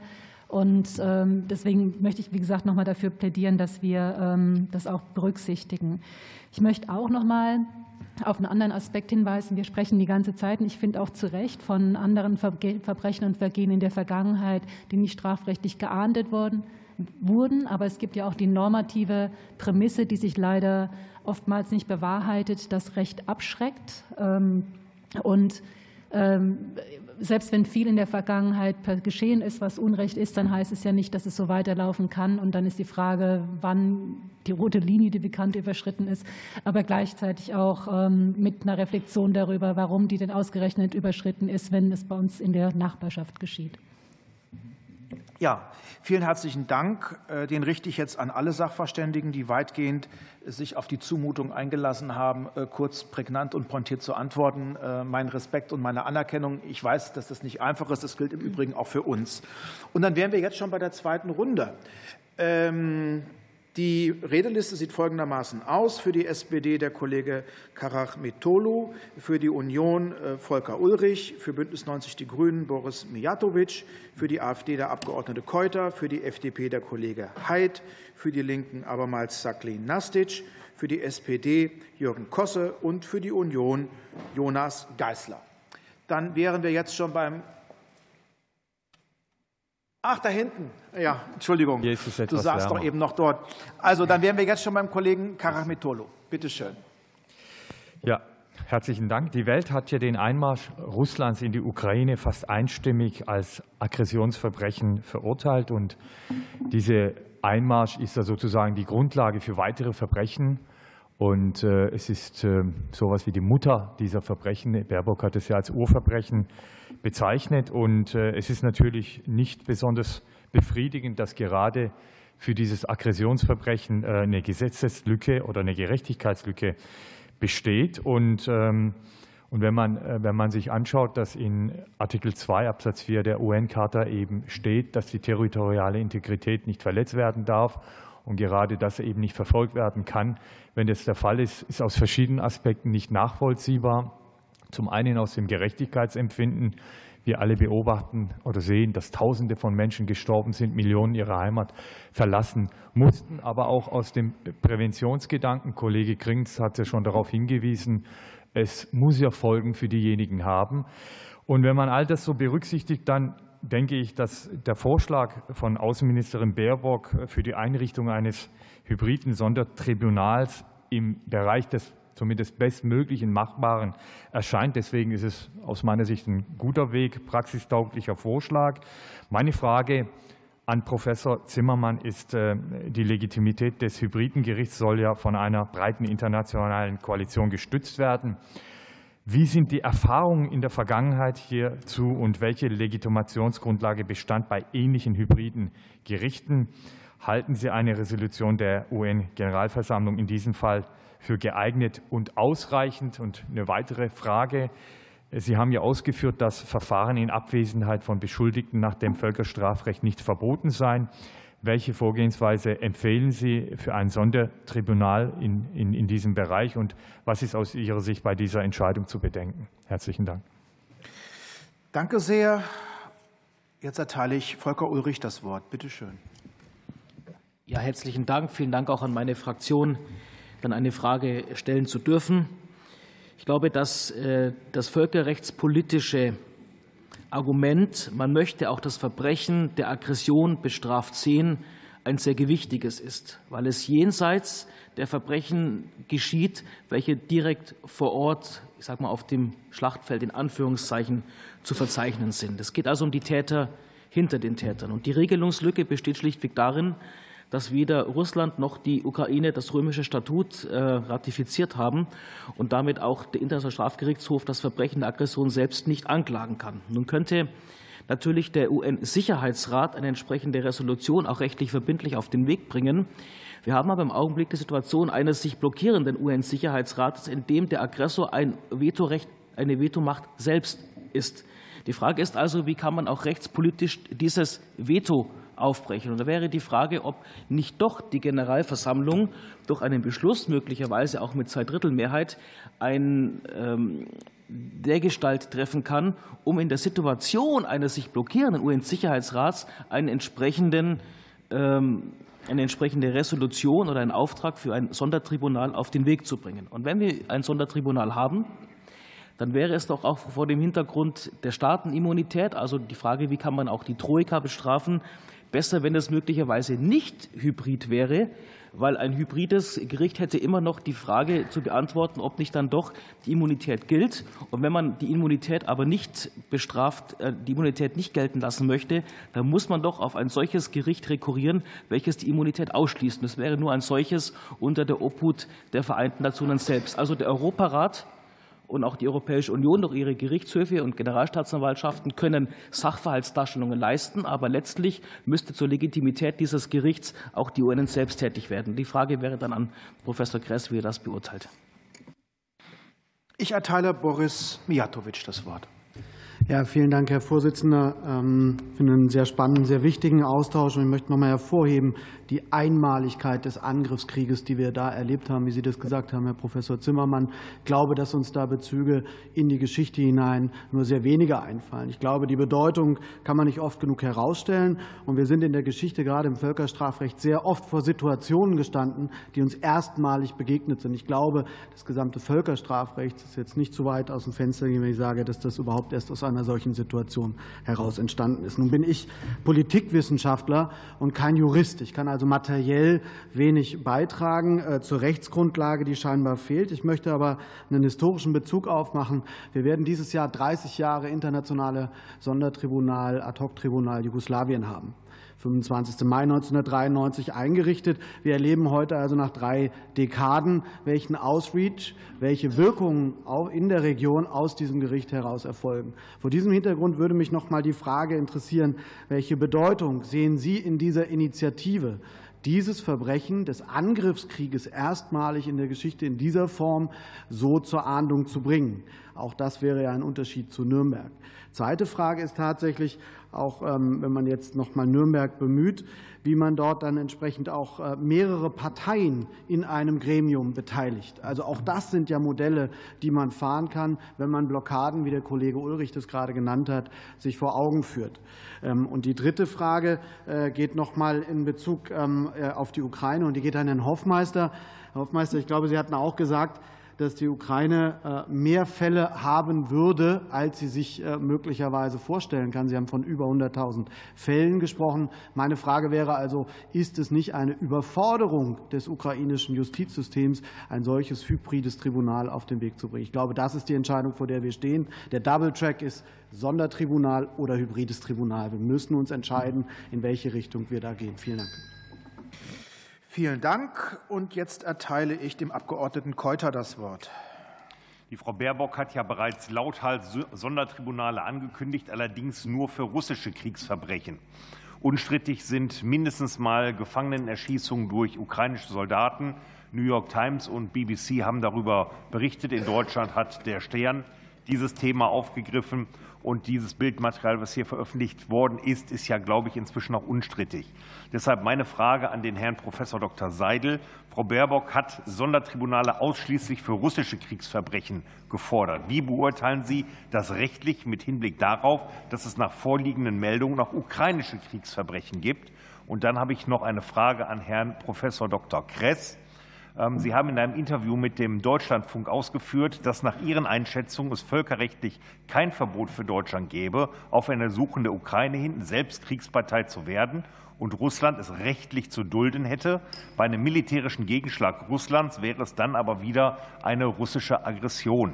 Glauben Sie wirklich, dass die internationale Gemeinschaft, aber insbesondere China, Indien, Brasilien, Südafrika und andere Staaten das genauso wie Sie sehen? Vielen Dank. Dann äh, kommen wir jetzt zum Kollegen Peter Heid für die FDP. Bitte schön. Ja, vielen Dank. Vielen Dank auch, dass ich als Menschenrechtler und Jurist hier an dieser sehr spannenden Diskussion teilnehmen kann. Ich glaube, dass man hier schon merkt, dass sowohl die Union als auch die Ampelkoalition hier nach dem richtigen Weg suchen, dass wir also wirklich äh, den Wunsch haben, das genau so zu machen, was eben das richtig ist, die richtigen Schlüsse zu ziehen. Und ähm, ich muss sagen, Dr. Ulrich, Rechtsgrundlage aus dem Völkerrecht. Ich tue mir da schwer, die zu sehen. Das, was Sie da gesagt haben, ähm, habe ich jetzt auch schon Stellungnahmen der Professoren nicht wirklich erkennen können, dass man diesen Weg gehen kann, den Sie da aufskizziert haben. Und ähm, wenn ich Herrn Professor Hoffmeister richtig verstanden habe, dann empfiehlt er ein hybrides Tribunal. Da würde ich nun auch mal danach fragen wollen, nach dem ukrainischen Recht ähm, gibt es eigentlich keinen internationalen Richter, die dann in deutschen Tribunal agieren könnten. Also dürfen eigentlich nur ukrainische Staatsbürger. Und äh, wie sehen Sie da die Änderung äh, der notwendigen Änderung der ukrainischen Verfassung?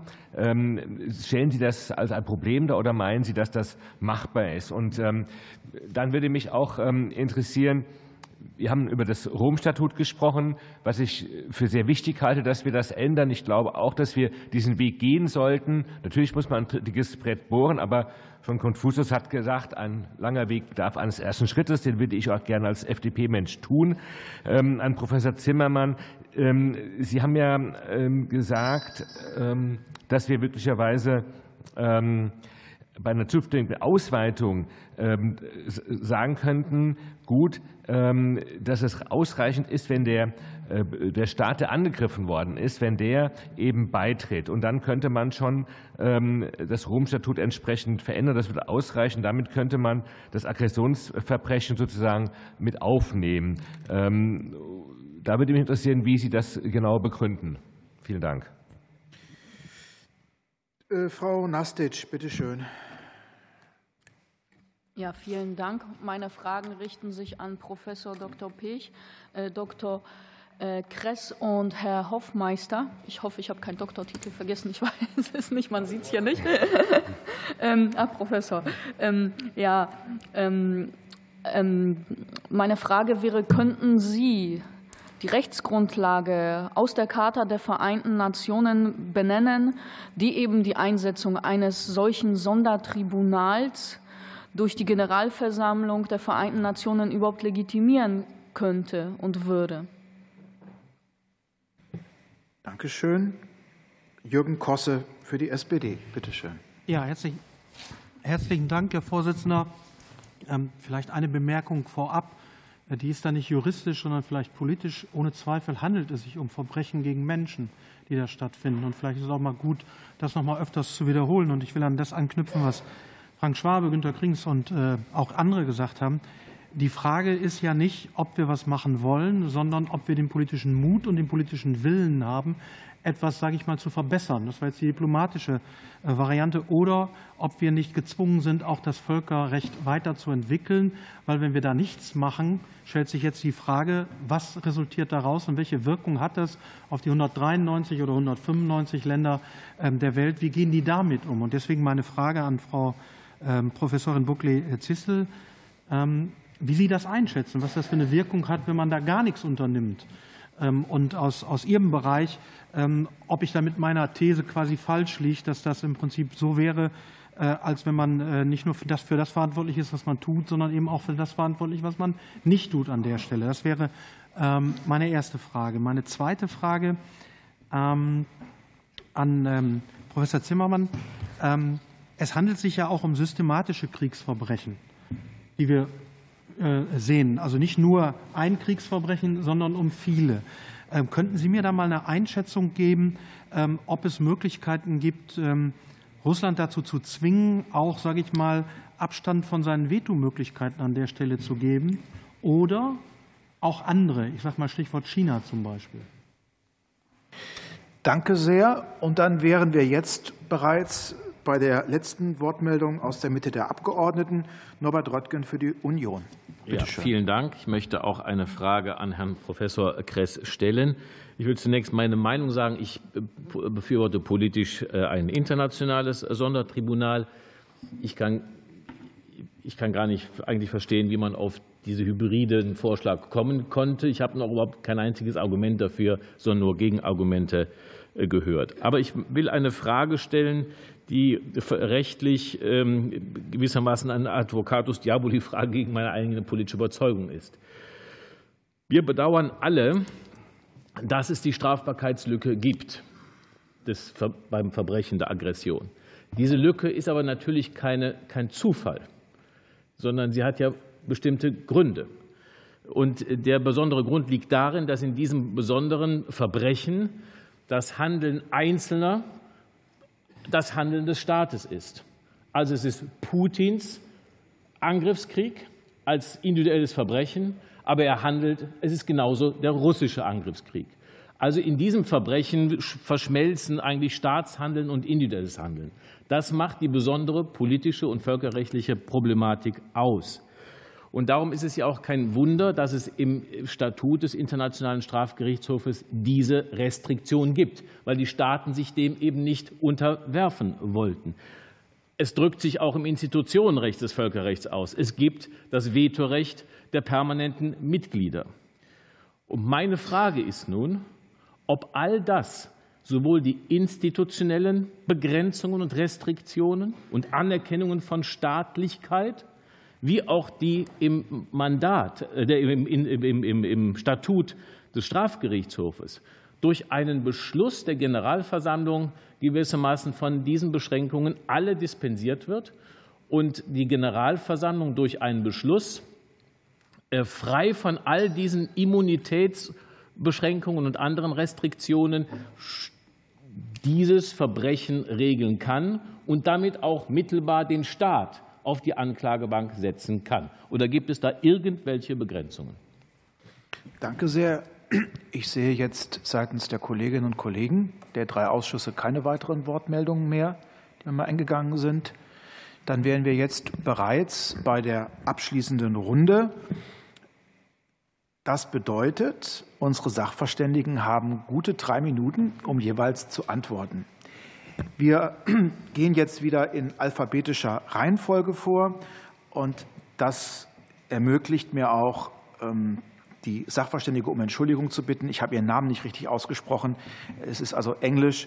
Äh, Frau Buckley Zistel. Entschuldigen Sie bitte. Und jetzt haben Sie auch schon das Wort. Ja, herzlichen Dank. Ich glaube, ich werde die drei Minuten nicht ganz in Anspruch nehmen, aber vielen Dank für die Frage, ähm, ob man nicht auch verantwortlich ist für das, was man nicht tut. Und natürlich ist Recht eine Art, Konflikte zu lösen. Ähm, und ist auch eine wichtige Art, Konflikte zu lösen. Und natürlich sollte vor dieser Prämisse alles getan werden, um auch Recht zu nutzen, um Konflikte zu lösen und zu einem nachhaltigen Frieden beizutragen. Nichtsdestotrotz, das versuche ich hier zu vermitteln, muss man auch die Möglichkeiten und Grenzen von rechtlicher Konfliktbearbeitung im Auge behalten und auch immer überlegen, welche anderen Möglichkeiten es noch gibt und äh, auf der Ebene der Diplomatie und des Politischen, die noch ergriffen werden können ähm, und nicht dem Recht so eine große Macht und Alleinstellung zu geben. Und äh, vielleicht noch mal ganz kurz, ich glaube, das Jugoslawien-Tribunal, der Internationale Strafgerichtshof für das ehemalige Jugoslawien, ja gerade benannt wurde, ist ein sehr schönes Beispiel. Es wurde ja gerade gesagt, dass ähm, er jetzt seinen 30. Geburtstag feiert und der hat in der Region zu sehr vielen Konflikten geführt und äh, mit Sicherheit äh, anerkannt von vielen Menschen, die im ehemaligen Jugoslawien leben, aber auch nicht von sehr, sehr vielen, die da betroffen sind. Ähm, es gibt den Vorwurf der Parteilichkeit. Es gibt einige Situationen, wo Personen, die vom internationalen Stra von dem äh, Jugoslawien-Tribunal verurteilt wurden, nach Hause kamen und als Helden gefeiert wurden. Also es hat nicht dazu geführt, dass es irgendwie zu Remorse oder irgendwie Eingeständnis von Schuld kommt oder irgendeinem Wandel in der, in der Wahrnehmung. Und natürlich ganz wichtig in dem Fall äh, die Länge der Verfahren, die ähm, dazu geführt haben, dass wirklich ähm, die Akzeptanz reduziert wurde. Und ich glaube, eine Sache, die sehr wichtig ist, ähm, die wir, ich hatte zu Beginn eine Studie erwähnt, die wir gesehen haben, ist, dass Akzeptanz von internationaler Strafgerichtsbarkeit sich auch immer wandelt. Und selbst weil die am Anfang da ist und ähm, unterschiedliche Konfliktparteien großen Zuspruch haben, dann kann sich das jederzeit ändern durch lange Verfahren, durch Schiedssprüche, Urteile, die nicht als gerecht empfunden werden und so weiter. Ähm, ja, das war's von mir. Danke. Ich danke Ihnen und dann wären wir jetzt bei Herrn Hoffmeister. Bitte schön, Herr Hoffmeister. Ach, entschuldigen Sie, ich habe jetzt in die falschen Richtungen geguckt nach vorne. Also nochmal schöne Grüße nach Brüssel. Also zunächst zur Frage des Kollegen von der AfD, äh, warum nicht gegen ukrainische möglicherweise Verbrechen vorgegangen wird. Also wir reden hier über die Aggression und man kann nun wirklich schlechthin nicht auf den Gedanken kommen, dass die Ukraine einen Angriffskrieg gegen Russland geführt hätte. Deswegen ist die Frage schlicht am Thema vorbei. Ähm, zur Frage von Herrn Röttgen. Ähm, Sie haben keinen Vorteil des hybriden Tribunals erkannt, möchte ich Folgendes noch einmal darauf hinweisen. Beim internationalen Tribunal brauchen Sie die Legitimation mit einer großen Mehrheit in der Generalversammlung. Ich habe bereits darauf hingewiesen, 94 beim Schadensregister ist nicht so toll. Zweitens, die rechtliche Grundlage ist zumindest zweifelhaft. Selbst Uniting for Peace, also sagen, der Sicherheitsrat ist blockiert, deswegen kann die Generalversammlung auf einmal alles machen, was der Sicherheitsrat ist nicht in the cards. Die Ukraine selber will gar nicht zum Sicherheitsrat gehen. Und das ist also rechtlich zumindest zweifelhaft. Also was ist der Vorteil eines Hybridtribunals? Dass es die Rechtszweifel beseitigt. Wenn man es im ukrainischen Recht tatsächlich verankert, besteht überhaupt kein Zweifel, dass das korrekt ist. Frage ähm, Legitimität stellt sich, aber deswegen will man das hybride Tribunal ja mit internationalen Elementen anreichern. Das heißt, die Ukraine kann durchaus die UN fragen, könnt ihr mit mir, Ukraine, einen Vertrag schließen, die UN-Hilfe, internationale Richter auf diese Bank bringt. Das ist möglich. Kambodscha hat es gezeigt. Und da komme ich zu der Frage, die Herr Haidt an mich gestellt hat. Ja, aber geht denn das nach der ukrainischen Verfassung? Die Antwort lautet derzeit nicht. In der Tat, ähm, äh, ein Artikel in der ukrainischen Verfassung sieht vor, dass nur staatsangehörige ukrainische Richter sein dürfen. Das heißt, die Verfassung muss geändert werden. Das ist aber möglich. Derzeit äh, wegen des Martial Law nicht möglich. Also nach Beendigung des Kriegsrechts kann die Ukraine auch ihre Verfassung ändern. Äh, das ist natürlich ein Punkt, der in der Diskussion hinzugefügt werden muss. Deswegen mein Petitum, ja, das hybride Tribunal ist einfach völkerrechtlich solide und auch politisch überzeugend, während das internationale Tribunal zwar die Immunität der Troika beseitigen könnte, aber eben eine Mehrheit in der Generalversammlung und eine Rechtsgrundlage in der Generalversammlung möglicherweise gar nicht zeigen kann. Das war's? Alle Achtung. Dann äh, wären wir bereits äh, beim, bei Herrn Kress. Bitte schön, Herr Kress. Herr Röttgen, äh, das ist absolut richtig. Beim Verbrechen der Aggression ist staatliches und individuelles Verhalten so verwoben wie bei keinem anderen Verbrechen. Aber darin besteht ja gerade das historische Signal von Nürnberg, trotzdem an dieser Stelle die Verantwortlichkeit der Einzelpersonen geltend zu machen. Das ist die große, wenn Sie so wollen, Revolution von Nürnberg, die es jetzt in diesem historischen Moment zu bestätigen, zu bekräften gilt. Insofern ist das rechtlich gesehen kein Einwand. Herr Hofmeister, es stimmt einfach nicht, dass äh, die Generalversammlung hier ihr Mandat überschreiten würde. Ich muss das Missverständnis noch mal ausräumen. Es geht nicht darum, das behauptet auch niemand, es vertritt auch niemand, dass die Generalversammlung dieses internationale Tribunal schaffen würde.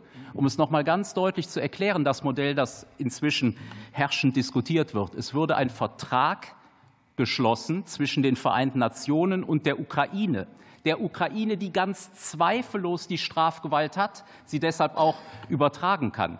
Das Tribunal verdankt sich dann nicht der Schaffung der Generalversammlung, sondern die Generalversammlung würde den Generalsekretär ersuchen, so wie das in früheren Zeiten auch schon geschehen ist, das wissen Sie im Fall Kambodscha, dieses Abkommen auszuhandeln. Damit nimmt die Generalversammlung keine coercive measures wahr, was sie nicht tun dürfte nach dem Gutachten des IGH von 1962, das wir beide kennen, sondern sie bleibt im Rahmen ihrer Befugnisse, die sich aus äh, den Artikeln 14, 12 und 11 der Satzung der Vereinten Nationen ergeben. Das ist eine Position, die ist heute ganz überwiegend in der, in der, internationalen Diskussion geteilt und sie wird von keinem geringeren etwa als dem langjährigen Rechtsberater der Vereinten Nationen, Hans Korell, vertreten, öffentlich. Insofern verstehe ich die Zweifel, äh, die Sie wiederholt vortragen, an der Rechtsgrundlage, an der rechtlichen Konstruktion nicht. Es, es stimmt, dass es schwierig sein wird, die Mehrheit ähm, bei der Generalversammlung für diese Mehrheit zu werben, diese Mehrheit zu finden, das ist unbestritten. Und deshalb sage ich, man muss sich anstrengen und für diese Mehrheit werben, denn nur wenn es eine große hinreichend kräftige Legitimation gibt, ist dieser Weg beschreitbar. Man sollte ihn nicht regional beschreiten, sondern wirklich nur universell. Aber zu den rechtlichen Zweifeln möchte ich noch mal ganz ausdrücklich sagen, sie greifen einfach nicht durch. Vielen herzlichen Dank. Herr Pech, bitte sehr. Bitte sehr. Ja, äh, sehr gut. Ich kann da gleich anschließen. Ich bin mit Ihnen vollkommen einer Meinung. Juristisch ist es möglich. Die Generalversammlung schafft nicht den Gerichtshof, sondern sie gibt eine Empfehlung für einen Vertrag zwischen der UNO und dem, in der Ukraine. Mein großer Zweifel ist, ob sie überhaupt dort die Mehrheit bekommt. Denn da, wenn man jetzt das global sieht, nicht nur den Europarat, Europa und die USA, sondern wenn man in, in, mal nach Lateinamerika, nach Asien und Afrika guckt, bin ich höchst zweifelhaft, ob sie sich dieses Ding irgendwie noch einmal leistet. Denn sie weiß, der nächste, das ist ein zeitgebundenes und äh, tatgebundenes Tribunal. Es wird nachher aufgelöst werden und die Frage ist, was dann? Und ich habe auch Zweifel, ob das, was hier auch in zur Debatte stand, die Weiterentwicklung des Völkerrechts durch ein solches zeit- und tatgebundenes Tribunal für den Einzelfall überhaupt geeignet ist, das Völkerstrafrecht weiterzuentwickeln. Und da komme ich zu dem, was eigentlich mein Anliegen ist. Hier ist keine Lücke im Strafrecht sondern das Strafrecht da ist. Man hat lange darum gekämpft, dass die Aggression als Straftatbestand dort nicht nur eingeführt, sondern auch scharf gemacht worden ist. Seit 2018 kann man da deswegen anklagen. Das ist nicht die Lücke. Die Lücke ist bei der Strafverfolgung, weil die Staaten, die jetzt das Sondertribunal haben wollen, die haben sich vorbehalten, wir, wir entweder treten wir nicht dazu bei oder wir auch ratifizieren nicht das Amendment von Kampala. Das heißt, das ist das Problem. Man hat eine Lücke in der Strafverfolgung und die kann man nicht durch ein Sondertribunal auch schließen, denn die sagen sich, ja, wenn das vorbei ist, was ist dann? Dann kommt man wahrscheinlich bei dem nächsten auch wieder nur zu einem Sondertribunal, was man dann machen muss.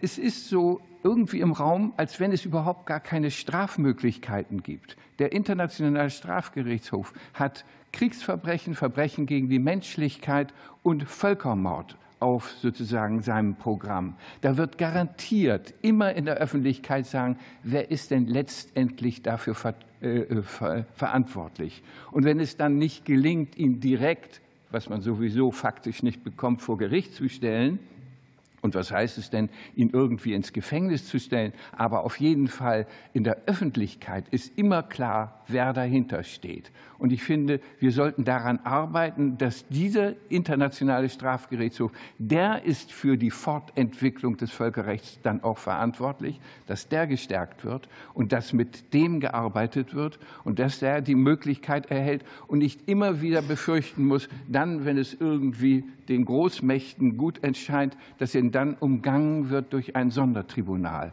Das ist meine sozusagen Befürchtung, was damit dann geschieht. Dankeschön. Danke sehr. Herr Seidel, bitte sehr. Ja. Danke schön, Herr Vorsitzender.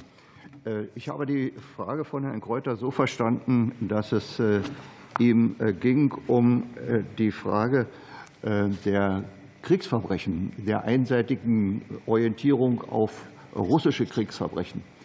Herr Hofmeister, es ging offenbar nicht um die Aggression. Das ist völlig klar. Die Aggression wurde von Russland begangen.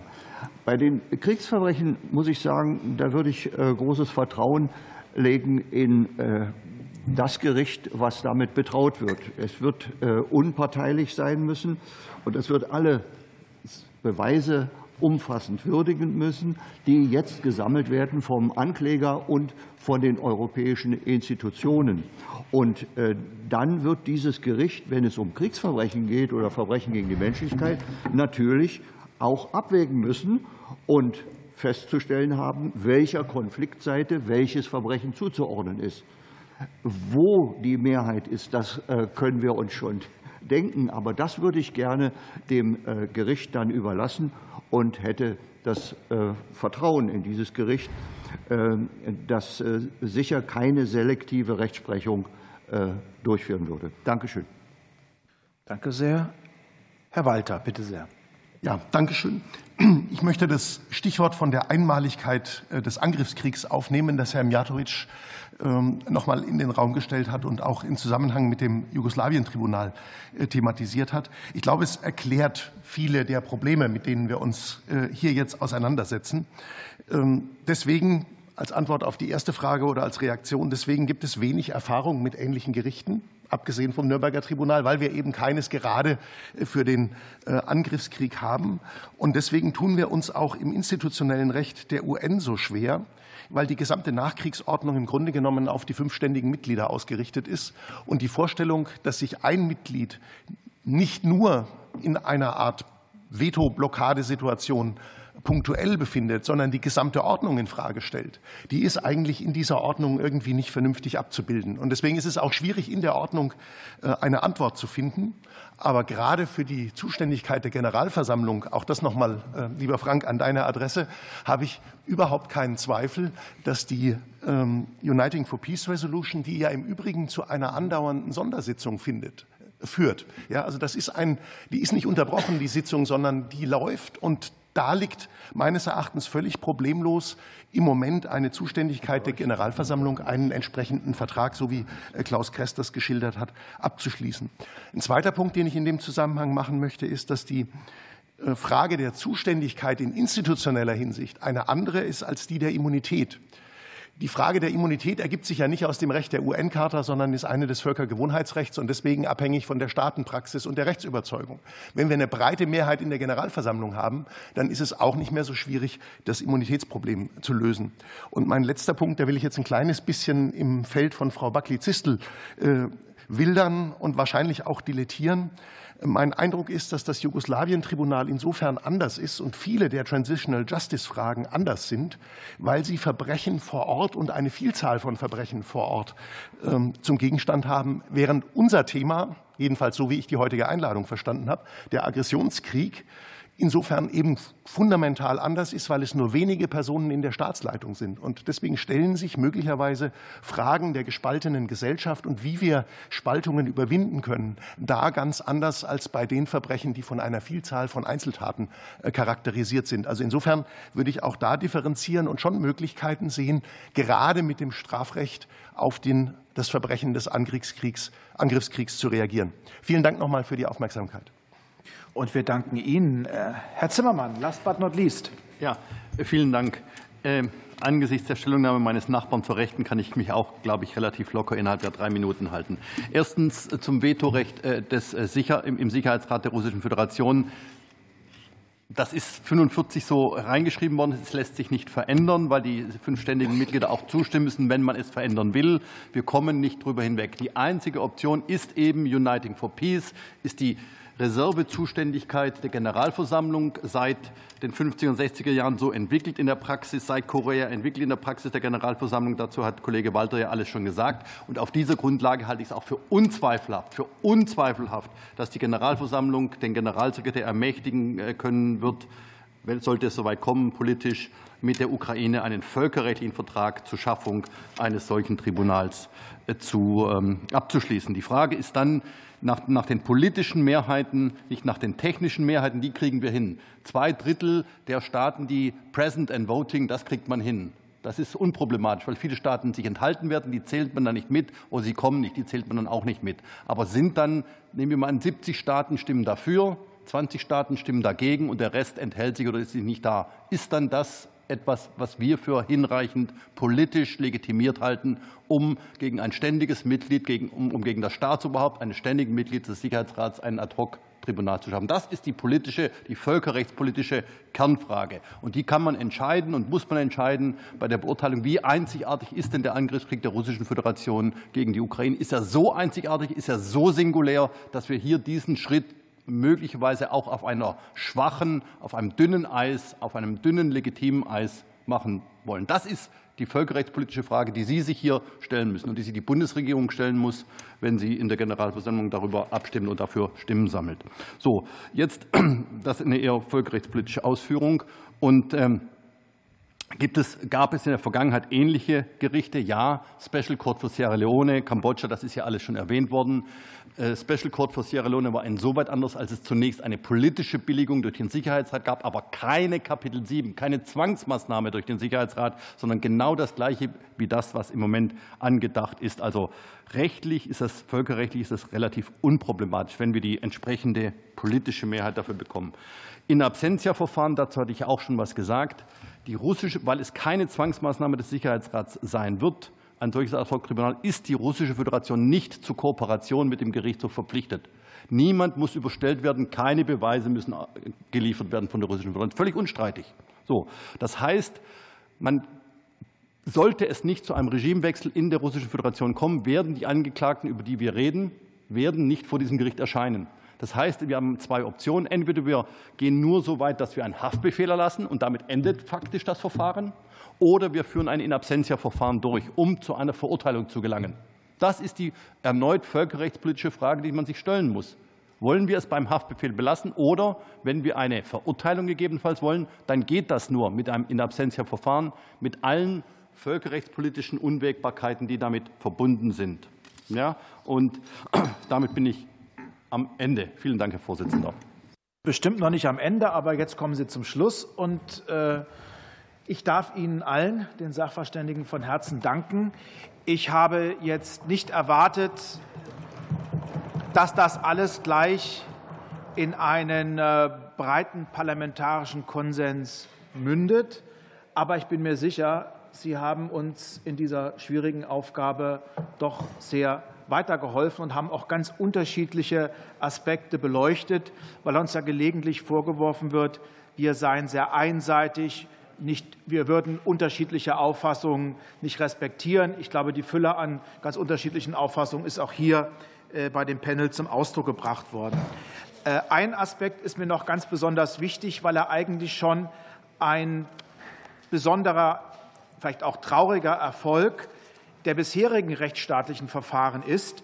Denn der Chefankläger des Internationalen Strafgerichtshofs, der ja schon seit längerem ermittelt, auch mit Unterstützung einer Reihe von Staaten und auch Deutschland, hat bislang schon 45.000 mutmaßliche Kriegsverbrechen oder auch für Verbrechen gegen die Menschlichkeit ermittelt. Auch das ist wichtig, weil wir immer uns auch in die Opferperspektive begeben sollten. Denn diese Menschen erwarten, dass die Verbrechen, die sie erlitten haben, nicht vergessen werden oder irgendwo der Vergessenheit anheimfallen. Und jetzt geht es darum, wie können wir, und das ist nun mal die Mühsal der Rechtsstaaten, und das unterscheidet uns von autoritären Regimen, wie können wir mit einem hohen Maß an Rechtssicherheit dem Recht Geltung verschaffen, gerade auch in einer Zeit, wo eben das Prinzip, die Stärke des Rechts vor dem Recht des Stärkeren eben nicht überall gilt. Wie können wir dieses rechtsstaatliche Prinzip stärken, stabilisieren und das möglichst in enger internationaler Kooperation über Europa hinaus? Vielen Dank auch an die Kolleginnen und Kollegen, nicht nur des Auswärtigen Ausschusses, sondern auch des Menschenrechtsausschusses und des Rechtsausschusses, weil ich da auch auf ein großes Interesse der Kolleginnen und Kollegen gestoßen bin. Ich äh, wünsche uns allen noch eine ertragreiche Woche und diejenigen, die jetzt äh, noch nach Hause fahren wollen, eine gute Heimkehr. Bleiben Sie gesund und munter.